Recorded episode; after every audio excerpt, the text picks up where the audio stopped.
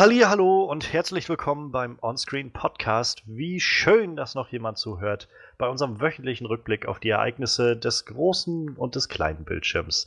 Ich bin Johannes Klahn und für alle, die das erste Mal zuhören, wir haben wie immer eine wunder wundervolle Show dabei. Äh, heute wieder prall gefüllt mit News und zwar die News, die es irgendwie gab. Die Oscar-Verleihung 2017 waren jetzt gerade am letzten Sonntag und wir wollen heute ein bisschen drüber reden. Wer hat gewonnen? Wer hat verloren? Was, was gab es sonst noch so? Es gab ja so einige Sachen, die passiert sind bei den Oscars. Ähm, dazu haben wir unsere große Review zu Boston oder wie er auf Englisch heißt Patriots Day, Peter Burks neuem Film mit Mark Wahlberg, in dem sie zusammen äh, die Ereignisse des Boston Marathon Attentats äh, ja, wieder darstellen oder ein äh, Revue passieren lassen. Und wir haben noch so ein paar Kleinigkeiten. Wir wollen ein bisschen über den ebenfalls für den Animations-Oscar nominierten Film Mein Leben als Zucchini reden, als auch über den neuen Gore Verbinski Horrorfilm, Horror, Thriller, wie auch immer man das nennen will, ähm, A Cure for Wellness. Und wir haben die neueste Walking Dead Folge dabei, Hostilities and Calamities, wenn ich mich ja, genau. recht erinnere. Ah, ich habe mich recht erinnert. Und äh, damit kommen wir gleich zum nächsten. Wir sind nämlich äh, wie immer zu dritt und ihr habt ihn gerade schon gehört, unser Talking Head on Walking Dead. Heute mit dabei wieder Frederik. Äh, Hallo. Ich bin gespannt, was, was es Neues von der Walking Dead Front gibt. Dann haben wir natürlich unseren Horror-Experten dabei, Manuel. Hm, der sich schon mal wieder entschuldigen muss, weil er keinen Film gesehen hat. ja, ich meine, man muss da ja auch mal zur Verteidigung von Manuel sagen, das hängt auch einfach damit zusammen, dass in deutschen Kinos, wenn man jetzt nicht gerade in der zentralen Großstadt wohnt, werden nur die großen Blockbuster gespielt. Also, ja, das ist echt traurig. Ich musste heute schon feststellen, wir haben ja für nächste Woche Logan anstehen. Und also, ich meine, ich freue mich mega auf den Film. Aber gleichzeitig hatten wir eigentlich mal geplant, ursprünglich noch über ähm, Silence, den neuen Martin Scorsese-Film auch zu reden. Kannst aber vergessen, dass er hier irgendwo läuft. aber das soll jetzt nicht unsere Sorge sein. Ähm, damit wir jetzt möglichst zügig dann auch reinstarten können in unsere Sendung, ähm, würde ich sagen, wir geben noch fix die Timecodes durch und dann kann es auch losgehen. Denn wir beginnen jetzt mit unseren Highlights der Woche und eigentlich heißt das bloß unser Oscar-Recap. Wir wollen so ein bisschen gucken, wer gewonnen hat bei den Oscars 2017, was es Sehenswertes gab bei den Oscars. Ich habe mir die Veranstaltung angeguckt, äh, war, bin danach dann übermüdet ins Bett gegangen um sieben oder so. Ja, ähm, nach den Oscar-Verleihungen äh, und der, unserer Analyse des Ganzen wollen wir dann in die Recap der neuen Walking Dead-Folge gehen. Unserem Talking Head bei Walking Dead. Und das Ganze findet statt bei eine Stunde, zwei Minuten und 33 Sekunden. Danach schließen wir mit unseren Flashlights an, unsere kleinen spoilerfreien Reviews zu A Cure for Wildness und My Life as a Zucchini, also mein Leben als Zucchini. Ähm, die starten dann bei eine Stunde, sieben Minuten, 47 Sekunden. Und bei eine Stunde, 19 Minuten, 17 Sekunden. Und dann zu guter Letzt wollen wir noch in unsere Review zu Boston schauen. Und die startet dann ganz zum Schluss bei eine Stunde, 41 Minuten, 36 Sekunden. So, das alles ist fertig. Ich Soll würde ich mal sagen, was Lustiges erzählen. Na? Ich kann Silence in beiden meiner Kinos gucken. Cool, hier läuft er nicht. das ist total geil. Entweder dann, läuft der Film bei euch nicht oder bei uns nicht. Das ist so geil. Ich glaube, dann bist du quasi verpflichtet, den zu schauen und nächste Woche davon zu berichten. ja, wenn ich es schaffe, dann gehe ich auch zweimal ins Kino. direkt am besten hintereinander. So. Ich kann den direkt äh, 1645 den einen und 1945 den anderen gucken. Sehr schön. Naja, ich meine, das sind, glaube ich, zwei sehr interessante Filme wenigstens. Ja, ja. Ähm, Gut, dann lass uns mal anfangen mit unseren, naja, Highlights der Woche, also unseren Oscars. Highlights der Woche. Ja, die Oscarverleihung 2017.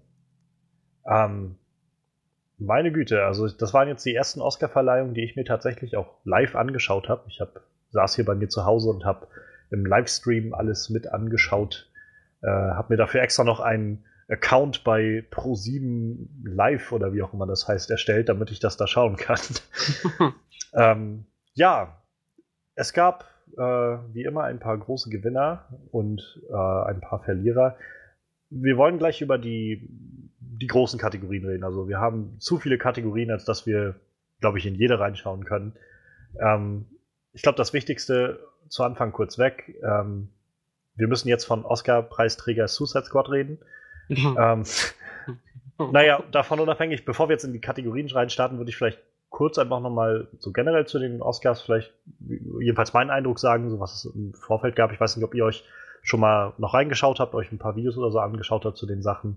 Ähm, die, äh, die Moderation hat Jimmy Kimmel übernommen dieses Jahr. Letztes Jahr war das ja Chris Rock, ähm, der, glaube ich, äh, der erste war seit ein paar Jahren, wo es wieder mehr positive Rückmeldungen gab. Ich glaube, sonst in den letzten Jahren waren die Moderationen alle so ziemlich unten durch für viele. Also ich weiß bei äh, Anne Hathaway und, und äh, wie heißt da, James Franco, die hatten vor ein paar Jahren gemacht, da waren viele nicht sehr begeistert von. Ähm, Seth MacFarlane wurde so ein bisschen sehr ähm, gemischt aufgenommen. Dann hatten wir Ellen DeGeneres, wo viele gesagt haben, naja, die ist zwar witzig, aber irgendwie zieht sich das Programm alles zu sehr. Und ähm, dann gab es hier, ähm, irgendwie habe ich, ach so, Neil Patrick Harris, ich glaube, der wurde vielfach sehr verrissen. Und dann halt letztes Jahr Chris Rock. Und wie immer, ja, es waren dann viele sehr gespannt, was es dieses Jahr gibt mit der Moderation. Und ja, es war jetzt Jimmy Kimmel. Und also ich kann nur für meine Perspektive sagen, ich fand das sehr, sehr gut gemacht. Also Jimmy Kimmel hat äh, Talent für solche Sachen.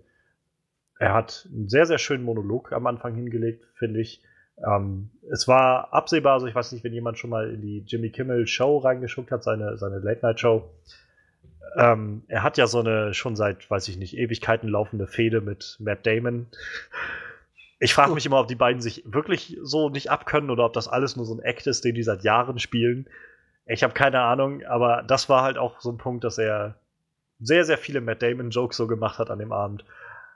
Das dachte ich mir im Vorfeld schon, aber tatsächlich war es nicht so, dass mich das irgendwann gelangweilt hat. Er hat sich dann immer neue Sachen einfallen lassen und es doch sehr interessant gestaltet. ähm, dann, äh, ja, sein Monolog war genau wie die ganze Sendung letztendlich doch recht recht politisch auch. Also es gab öfter mal Anspielungen auf Donald Trump auch.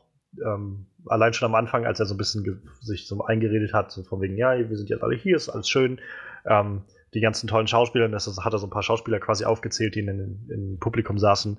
Und dann, als er zu Meryl Streep kam, die ja vor ein paar äh, Wochen, Monaten bei den Golden Globes äh, Donald Trump so kritisiert hatte, also ohne ihn wirklich zu nennen, aber äh, und daraufhin hatte Donald Trump ja dann getweetet, so von wegen, Meryl Streep, Most Overrated Actor, Actress Ever oder sowas in die Richtung. Äh, meinte Jimmy Kimmel dann auch so wegen, oh yeah, and oh, and here we have the most overrated actress ever. What's your name? Meryl, what? Meryl Streep? Oh, okay, yeah, so, so sowas halt. Und das hat, sowas haben sie dann durch den ganzen Abend gezogen. Und viel, also die haben da echt viel Spaß bei gehabt, die Leute, die, äh, die, zu, äh, die ganzen Schauspieler und, und Regisseure des Hollywood im Prinzip, die alle da waren. Ähm, auch sehr schön war so zur Mitte der Sendung, hat er dann äh, irgendwann in so einer Pause kurz sowas gesagt wie, ähm, die Sendung ist jetzt ungefähr halb rum und Donald Trump hat uns noch nicht einmal getweetet. So, das ist, das ist ja fast schon, fast schon peinlich. Äh, Moment mal, könnt ihr mal mein Handy kurz auf die Leinwand machen? Und hat so sein Handy auf die Leinwand abbringen lassen und hat dann auf Twitter ihm, also dann quasi at real Donald Trump, hey, you up? und das dann an ihn getweetet. Und dann äh, ich glaube dann irgendwas, noch, noch einen zweiten Tweet oder sowas, You Watching oder irgendwie sowas in die Richtung, ähm, wo glaube ich dann auch keine Nachricht mehr kam. Es war so ein, ähm, dann freuen wir uns, wenn er morgen früh dann quasi irgendwann aufsteht und auf dem Klo sitzt und seine Tweets dann zurückschickt an uns. Also mal gucken. ähm, ja, und eine sehr schöne Nummer war noch mit Jimmy Kimmel, der hat ähm, irgendwann angekündigt, so nachdem die Show so zum Viertel vorbei war oder so, dass er eine kleine, kleine Überraschungsnummer geplant hat für einen äh, Bus in äh, in LA, die nämlich äh, so, eine, so eine Tour machen, eigentlich so, ein, so eine Touristentour durch die Gegend und so sich das mal als anschauen sollen. Und er hat mit der Organisation von denen da irgendwie, die das organisiert haben, ähm, ausgemacht, dass die quasi, ohne es zu wissen, in diese Halle geleitet werden, wo die ganzen, wo gerade die Oscars verliehen werden. Denen hat man wohl gesagt, dass die einfach eine Ausstellung sehen von so äh, Oscar, ähm, Oscar-Kleidung, Kleider und so äh, Kostüme und sowas alles. Wo er dann meinte, also das war ja jetzt auch nicht wirklich gelogen. Sie kommen halt rein und die sind halt nur an lauter Leuten dran, diese Kostüme. Und ähm, naja, und dann kam halt so zur Hälfte der Show in der Pause ein Tourbus, also stand auf einmal so eine, so eine Gruppe von Leuten vor, ja, irgendwie so acht, neun, zehn Leute, Touristen, die, die, die alle reinkamen, die Tür ging auf und sie wurden begrüßt und dann sind sie einmal so vorne durchgegangen und konnten irgendwie allen Leuten die Hände schütteln. Und Fotos mit äh, denen machen, mit, weiß ich, ich glaube, Ryan Gosling war der Erste, der äh, seine, seine Kekstüte verschenkt hat an irgendjemanden oder so. Und ähm, dann ein Paar war dabei, die gesagt haben, ähm, ja, wir heiraten in zwei, drei Wochen oder sowas. Und die Frau meinte dann sowas wie, ähm, also als er gefragt hat, was wer ist ihr Lieblingsschauspieler, meinte sie, äh, this guy over there. Und dann hat sie auf Denzel Washington gezeigt. Und dann ist Denzel Washington aufgestanden, nach vorne gegangen zu den beiden und hat dann halt sowas gesagt wie irgendwie, and now I declare you man and wife oder so. naja, das war halt irgendwie eine sehr schöne Sache. Und dann kurze Zeit später hatte Jimmy dann mit einem anderen Paar geredet, die drin waren, die meinten dann so, ja, ähm, ja, das sind unsere Flitterwochen gerade. Wir, wir machen, wir haben vor vier Wochen geheiratet oder so. Und immer der, das ist schön. Aber ich kenne ein Paar, das wurde von Denzel Washington getraut. Also, naja, ähm, das waren so die, also vieles von der Moderation. Das, äh, Jimmy Kimmel hat das sehr gut gemeistert und gerade dann auch am Schluss, wo es dann äh, den großen Fauxpas gab, irgendwie. Ähm, als nämlich dann La La Land als bester Film, also Best Picture, verkündet wurde und dann man sich mittendrin wieder verbessern musste und sagen musste, äh, Entschuldigung, es war Moonlight, äh, nicht La La Land. ähm, das war, wo Jimmy Kimmel das auch eigentlich gut gemeistert hat. Er ist dann auf die Bühne gegangen, hat dann halt versucht, das irgendwie alles ein bisschen, naja, ein bisschen nochmal zu retten und irgendwie diese Verwirrung nochmal zu, äh, zu glätten, die so bestand ich finde, er hat sehr gut gemacht und von mir aus kann er das gerne auch nochmal machen. Auch überhaupt, also die Show ging halt von 2.30 Uhr hier in Deutschland abends los oder nachts los und ich, kurz nach sechs war das Ganze rum. Also gut drei, dreieinhalb Stunden, ein bisschen drüber. Und dafür hatte ich nicht das Gefühl, dass es mal irgendwie zu lang war oder sich zu lang gezogen hat oder so. Insofern, also fand ich eine, eine ziemlich gute Show eigentlich. Ähm, ja, dann, ich lasst uns doch, glaube ich, mal in die Kategorien reinstarten. Wenn ihr jetzt nicht noch irgendwie sagt, ihr habt euch noch was angeschaut von Oscars und wollt das irgendwie loswerden. Nee, nicht wirklich. Nee, nee. dann, ja, dann würde ich sagen, starten wir mal in die Kategorien rein. Wir können ja dann gleich mal starten mit Best Picture. Also ähm, der große, der wichtigste Preis in der ganzen, des ganzen Abends und der auch am letzten, als letztes verliehen wurde, Moonlight ähm, hat gewonnen. Neben äh, La La Land, also als äh, neben La La Land, also La La Land war mit nominiert ebenso Manchester by the Sea, Lion, Hidden Figures, Hell or High Water, Ridge, Fences und Arrival. Und naja, ich glaube, die große Überraschung an der Stelle war halt, dass viele, viele Leute schon gedacht haben, ja, La La Land hat das Ding halt in der Tasche. Ähm, aber ich weiß auch, viele haben im Vorfeld gesagt, wenn es La La Land nicht wird, dann wird es wohl Moonlight werden, weil Moonlight halt so dieses also ein unglaublich gut gemachter Film sein soll und irgendwie auf so einer dramatischen Ebene spielt und irgendwie auch gerade so auf so einer politischen Ebene, glaube ich, mehr zu sagen hat mit diesem, also ganzer Cast, äh, der irgendwie hauptsächlich aus afroamerikanischen Leuten besteht, ähm, der auch irgendwie sehr, sehr große, ja, so soziale Missstände anspricht, irgendwie in der Story. Ähm, wurden gegen La La Land ja einfach irgendwie so ein, so ein Film ist, der irgendwie so eine in sich geschlossene Liebesgeschichte erzählt wo man zwar irgendwie eine, eine gewisse Message drin sehen kann, aber der nicht, äh, der Film hat nicht so wirklich so eine gesellschaftskritische Bo Botschaft oder sowas. Ja, also ich meine, wir haben ja Moonlight noch nicht gesehen, weil er hier ja auch noch nicht lief. Ähm, aber ja, hattet ihr, also wir haben ja so ein paar Filme davon gesehen. Arrival haben wir gesehen, Hello High Water, La La Land haben wir gesehen, also so ein paar von uns. Ähm,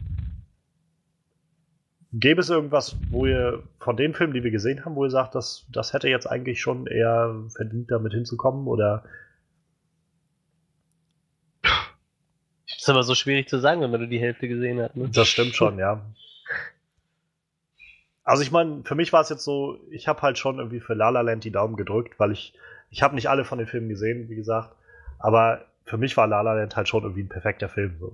Ich habe halt gedacht, da gibt es nichts, was ich dran ändern wollen würde. Der Film ist einfach für mich so perfekt, wie er ist. Und äh, das macht irgendwie Best Picture aus. Und also ich, ich will nicht sagen, dass Moonlight den Preis nicht verdient hat. Und ich bin auch gespannt, wenn wir den mal irgendwann dann vielleicht sehen können. Ähm, wie gut er dann tatsächlich ist, aber ich rate mal, der wird das auch verdient haben. Nur so nach meinem Stand hätte ich halt im Vorfeld gesagt, ja, ich glaube, La La Land hätte es auch verdienen können. Ich, ich werde mich so lange zurückhalten, bis ich die meisten dieser Filme gesehen habe. sehr, sehr politische Äußerung. nee, keine Ahnung. Ich fand halt auch Arrival gut, aber der wäre definitiv meiner Meinung nach nicht Best Picture geworden. Also, ich hätte jetzt nicht verdient irgendwie, aber ja. ich fand ihn zwar auch gut so, aber. Das war tatsächlich auch so ein, eine, ein Film in der Kategorie, wo ich gedacht habe, ich glaube, also ich fand den Film halt gut gemacht, aber ich glaube nicht, dass er einen Platz bei Best Picture verdient hätte. Ja, irgendwie so, ne? In der Kategorie, weil ich, also da gibt es, glaube ich, dann doch noch genug andere Filme, die irgendwie äh, gut waren in dem Jahr. Ja. Ja, ich kann nicht eigentlich, ich weiß nicht, ich habe das Gefühl, ich, muss, ich müsste mich auch zurückhalten, denn ich glaube, dass La La Land perfekt war, aber er hat mich halt nicht angesprochen. Arrival fand ich nicht so gut, aber er hat mich immerhin angesprochen. Aber ich finde auch, der hätte es nicht unbedingt verdient, wie du sagtest, Manuel. Ich finde auch nicht, dass der jetzt so extrem gut war, ja, das ist es halt. dass der das halt verdient hätte. Naja, Moonlight habe ich nicht gesehen. Hm. Ja, Amish, wir können ja nochmal kurz auf die kleine, äh, den, den Fauxpas eingehen, der jetzt wahrscheinlich auch in die Oscar-Geschichte eingeht. Hm. Ähm, ich weiß nicht, ob ihr euch noch drüber belesen habt oder so, aber was passiert ist, ist auf jeden Fall ähm, zur Verkündung des Oscars ähm, für den besten Film haben sie die Schauspieler auf die Bühne geholt, die vor 50 Jahren nämlich genau ähm, Bonnie und Clyde gespielt haben. Das waren Warren äh, Beatty und Faye Dunaway.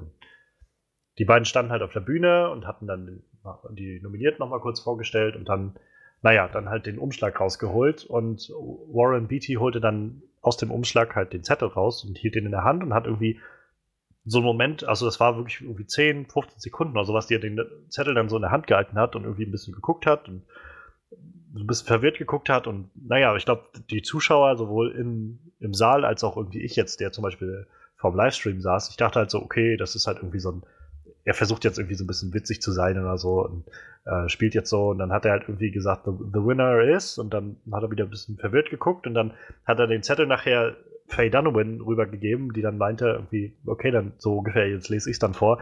Hat dann halt vorgelesen, okay, äh, La La Land, hat sie dann gesagt. Und dann kamen halt die Leute von La La Land auf die Bühne, haben sich dann hingestellt und äh, haben, also es gab schon vorher ein paar Preise für La La Land, auch an Damien Chazelle, den, den Regisseur, deshalb ganzen Schauspieler und so, die Großen, die kamen alle mit auf die Bühne, alle, die da waren und die Produzenten und so. Die Produzenten haben halt auch angefangen, ihre Rede zu halten. Der, erste Produzent hat dann schon mal seinen Verwandten gedankt und seinen Freunden und irgendwie allen Teilnehmern und alle die, so die Leute, denen man da so dankt. Äh, dann war der zweite dran und dann, naja, dann macht es so den Eindruck, als ob das jetzt gleich irgendwie noch einer und dann ist vorbei oder so. Und dann kam der Produzent aber wieder, also dann merkte man irgendwie auf der Bühne wurde es gerade unruhig, weil irgendwie gingen dann noch ein paar andere Leute mit hinten rum und dann kam er auf einmal der erste Produzent wieder ans Mikro und meinte dann so, there's a mistake, Moonlight is the winner. Und dann meinten also, ja, ja, und dann guckte er halt zu den Moonlight-Leuten runter und winkte die so rauf und meinte so, das ist kein Witz. Also echt, Leute, Moonlight ist der Gewinner von Best Picture. ähm, und dann tauchte halt der andere Umschlag auf und der konnte dann den rausziehen und hielt dann auch extra nochmal in die Kamera, wo dann drauf stand Moonlight und dann Barry Jenkins und die ganzen Produzenten und so, wer da alles beteiligt war und so, dass die die Gewinner waren. Und ja, das war dann, wo irgendwie, wo man gemerkt hat, also es gab auch so ein paar schöne Bilder von äh, auf, irgendwo auf Twitter oder so verteilt, von der Reaktion der Leute im Publikum. Also es war echt so von, von irgendwie Verwirrung, über Schock, dass sowas gerade passiert, über irgendwie, einige saßen auch, mussten so ein bisschen sich das Grinsen verkneifen irgendwie und das war irgendwie ganz, ganz interessant, das zu sehen. Im ersten Moment war ich halt auch so irgendwie, wow, das ist irgendwie echt dämlich, so, dass sowas passiert. Aber im Nachhinein, also gerade jetzt, finde ich es dann auch echt ein bisschen traurig. Also es ist halt, zum einen, ich meine, es war irgendwie eine schöne, schöne Szene dann am Schluss, muss ich sagen, weil der Produzent hat das echt mit Bravour gemeistert. Also der hat halt sofort gesagt, irgendwie, Leute, also Moonlight sind die eigentlichen Gewinner und ganz ehrlich, ich, ich bin so froh, dass ich diesen Preis den überreichen kann, meinen, meinen Freunden bei Moonlight, die irgendwie diesen wunder, wundervollen Film gemacht haben. Also es ist jetzt wirklich, also der, das klang jetzt nicht aufgesetzt oder so oder nicht voll Häme oder irgendwas oder irgendwie so angepisst, sondern der wirkt einfach so ganz, ganz offen, fröhlich irgendwie dafür, dass die anderen gewonnen haben, weil, weil das so ein toller Film war. Und dann standen halt die ganzen Leute, nachher der Cast von La La Land und die von Moonlight auf der Bühne, haben sich die Oscars dann überreicht und sich auch umarmt. Und ähm, das war irgendwie ein schönes Bild. Aber im Endeffekt finde ich es halt sehr traurig. Zum einen, also ich meine, das ist schon irgendwie, glaube ich, ein ziemlicher Schlag. Auch für einige aus dem La La Land Team wird das ziemlich, ziemlicher Schlag gewesen sein, glaube ich die dann da oben standen und dann so mitbekommen haben, oh, das, ja, das ist aber nicht so schön jetzt gerade. Und zum anderen, ähm, naja, die Leute, die halt von Moonlight eigentlich sonst sich die Zeit genommen hätten und jetzt vielleicht Leuten gedankt hätten und sowas, da gab es auch so ein, zwei kleine Sprüche noch so von wegen, ja, ich danke dem, ich danke dem und so, aber es, es war ja keine Ruhe auf der Bühne. Es gab nicht die Möglichkeit, sich mal hinzustellen und zu sagen, okay, Leute, ähm, danke für die und für die und für das und für das oder so, sondern es war einfach irgendwie so ein bisschen zu durcheinander und die, die Aufmerksamkeit wurde davon abgelenkt. Und das finde ich halt schade. Also die Leute haben halt irgendwie einen Preis für den besten Film dieses Jahres gewonnen und hatten jetzt nicht mal eine richtige Chance, sich hinzustellen und den Leuten wirklich zu danken und vielleicht eine, eine Rede zu halten, die sie im Vorfeld vorbereitet haben. Das war halt ein bisschen, bisschen schade. Also das finde ich auch im Nachhinein noch so ein bisschen schade, dass das passiert ist. Ja, und der Hintergrund zu dem ganzen Missverständnis ist, äh, dass ähm, Warren Beatty hat dann danach auch nochmal gesagt, also er ist dann nochmal ins Mikro gegangen und meinte so, ich will nur kurz erklären, was hier los ist, weil ist ja auch scheiße für den. So, die Leute müssen alle geglaubt haben jetzt so, wow, das ist irgendwie so der typische alte Opa irgendwie, der jetzt auf der Bühne steht und irgendwie nichts auf die Reihe bekommt oder so. Mhm. Ähm, sondern, naja, er hat dann halt gesagt, also ich habe halt den den Umschlag aufgemacht und deshalb habe ich auch so lange hier rumgestanden, weil auf dem Umschlag steht Emma Stone, La La Land. Und naja, dann dachten sie halt wohl irgendwie, das wird wohl La La Land dann gewesen sein. Ähm, was, ja, was jetzt irgendwie rauskam im Nachhinein war, dass irgendjemand, irgendwie ist das passiert, dass er den Umschlag für Best Actress in die Hand bekommen hat. Der Preis für Best Actress, also beste Schauspielerin, wurde davor vergeben als vorletztes den hat auch Emma Stone gewonnen. Und sie meinte dann auch gleich danach auf so einer Pressekonferenz nach den Oscars noch, also was auch immer da passiert ist, ich habe die ganze Zeit meinen Umschlag in der Hand gehabt und äh, weiß nicht, ne? Also ist jetzt nicht so, dass, äh, dass hier ich den Umschlag irgendwie vergessen habe oder Warren Beatty in die Hand gedrückt habe oder sowas, sondern ich, ich habe meinen Umschlag hier so. Und, ähm, ja, wie sich herausgestellt hat, gibt es wohl immer zwei Umschläge für jede Kategorie. Halt einmal so den Hauptumschlag und dann den Ersatzumschlag oder sowas falls irgendwas schief geht. Und irgendwas muss halt im Hintergrund passiert sein, sodass dieser Ersatzumschlag für äh, Best Actress statt dem für Best Picture bei Warren Beatty gelandet ist. Wodurch er dann einfach das, naja, raus, rausgeholt hat, vorgelesen hat und das war dann irgendwie nicht das Richtige. Bitte. Ja, Sache. es ist halt, ist halt irgendwie ein bisschen, naja, ich glaube, da werden so einige Leute jetzt wahrscheinlich äh, sich einen neuen Job suchen müssen. Ich ja. glaube, gerade bei den Oscars, wo die irgendwie so auf Organisation setzen und so darauf, dass das alles wirklich mh, seinen Gang geht und so, ich glaube, das werden die nicht gerne sehen, dass sowas ja. passiert ist. Das ähm, stimmt. Und naja, ich meine, die, die Memes gehen ja jetzt auch schon wieder rum. Also die ersten werden jetzt losgetreten, so von wegen äh, dieser Moment, wo sie dann den Zettel raushalten, wo dann Moonlight draufsteht und so von wegen, hier ist der Beweis, äh, dann irgendwie alle möglichen Filmtitel oder sonst was da rein Photoshoppen ähm, was auch immer dann gewonnen hat oder hätte oder so. Naja, ja, das war die Kategorie Best Picture. Der Gewinner Moonlight. Dann haben wir äh, Kategorie Best Director, also bester Regisseur. Äh, haben wir Danny Villeneuve für Arrival, Mel Gibson für Ridge, Damien Chazelle für La La Land und Kenneth, äh, Kenneth Lonergan für Manchester by the Sea und Barry Jenkins für Moonlight und gewonnen hat Damien Chazelle für La La Land. Ähm, was mich halt vor allem daran so, also ich meine, zum einen bin ich froh, weil mir La La Land sehr gut gefallen hat und unabhängig davon, wie, wie, äh, weiß ich nicht, wie, wie Fanboy ich jetzt von dem Film bin, ich finde trotzdem, ist es einfach eine Hammer-Regieleistung, die da abgeliefert wurde, das alles zu koordinieren, was da passiert, diese verschiedenen Kameradrehungen, das alles zu äh, Kamerainszenierung. Also es gibt gerade, gab vor den Oscars irgendwie die Woche ein sehr schönes Video, wo Damien Chazelle quasi diese ganze Eröffnungsszene äh, auf dieser Autobahn, wo die alle tanzen auf den Autos und so und singen, hat er einmal quasi in seinem irgendwo, auf irgendeinem Parkplatz mit dem iPhone gedreht und so eine Handvoll Schauspielern und wirklich fast eins zu eins dieselben Kamerabewegungen gemacht und so. Es ist unglaublich krass, was der eine, für eine coole Vorstellung hat. Aber so generell, also was er aus den Schauspielern rausgeholt hat, was er aus Emma Stone, aus Ryan Gosling rausgeholt hat, aus äh, auch aus John Legend, der ja eigentlich sonst kein, kein Schauspieler ist. Und das ist dieses, wie das alles eingesetzt wurde, wie Musik eingesetzt wurde in, in dem Film. Ich finde, das ist eine sehr, sehr große Leistung und ähm, ich finde, er hat zu Recht gewonnen in, in der Kategorie. Das glaube ich dir. ich kann es nur nicht. Es klingt merkwürdig. Ich glaub's dir, aber ich kann nicht so richtig mitschwingen, nicht so richtig mitfühlen. Aber ja. ich fände es trotzdem, egal wie wenig mich dieser Film angesprochen hat, es hätte mich aufgeregt, wenn Arrival den gewonnen hätte.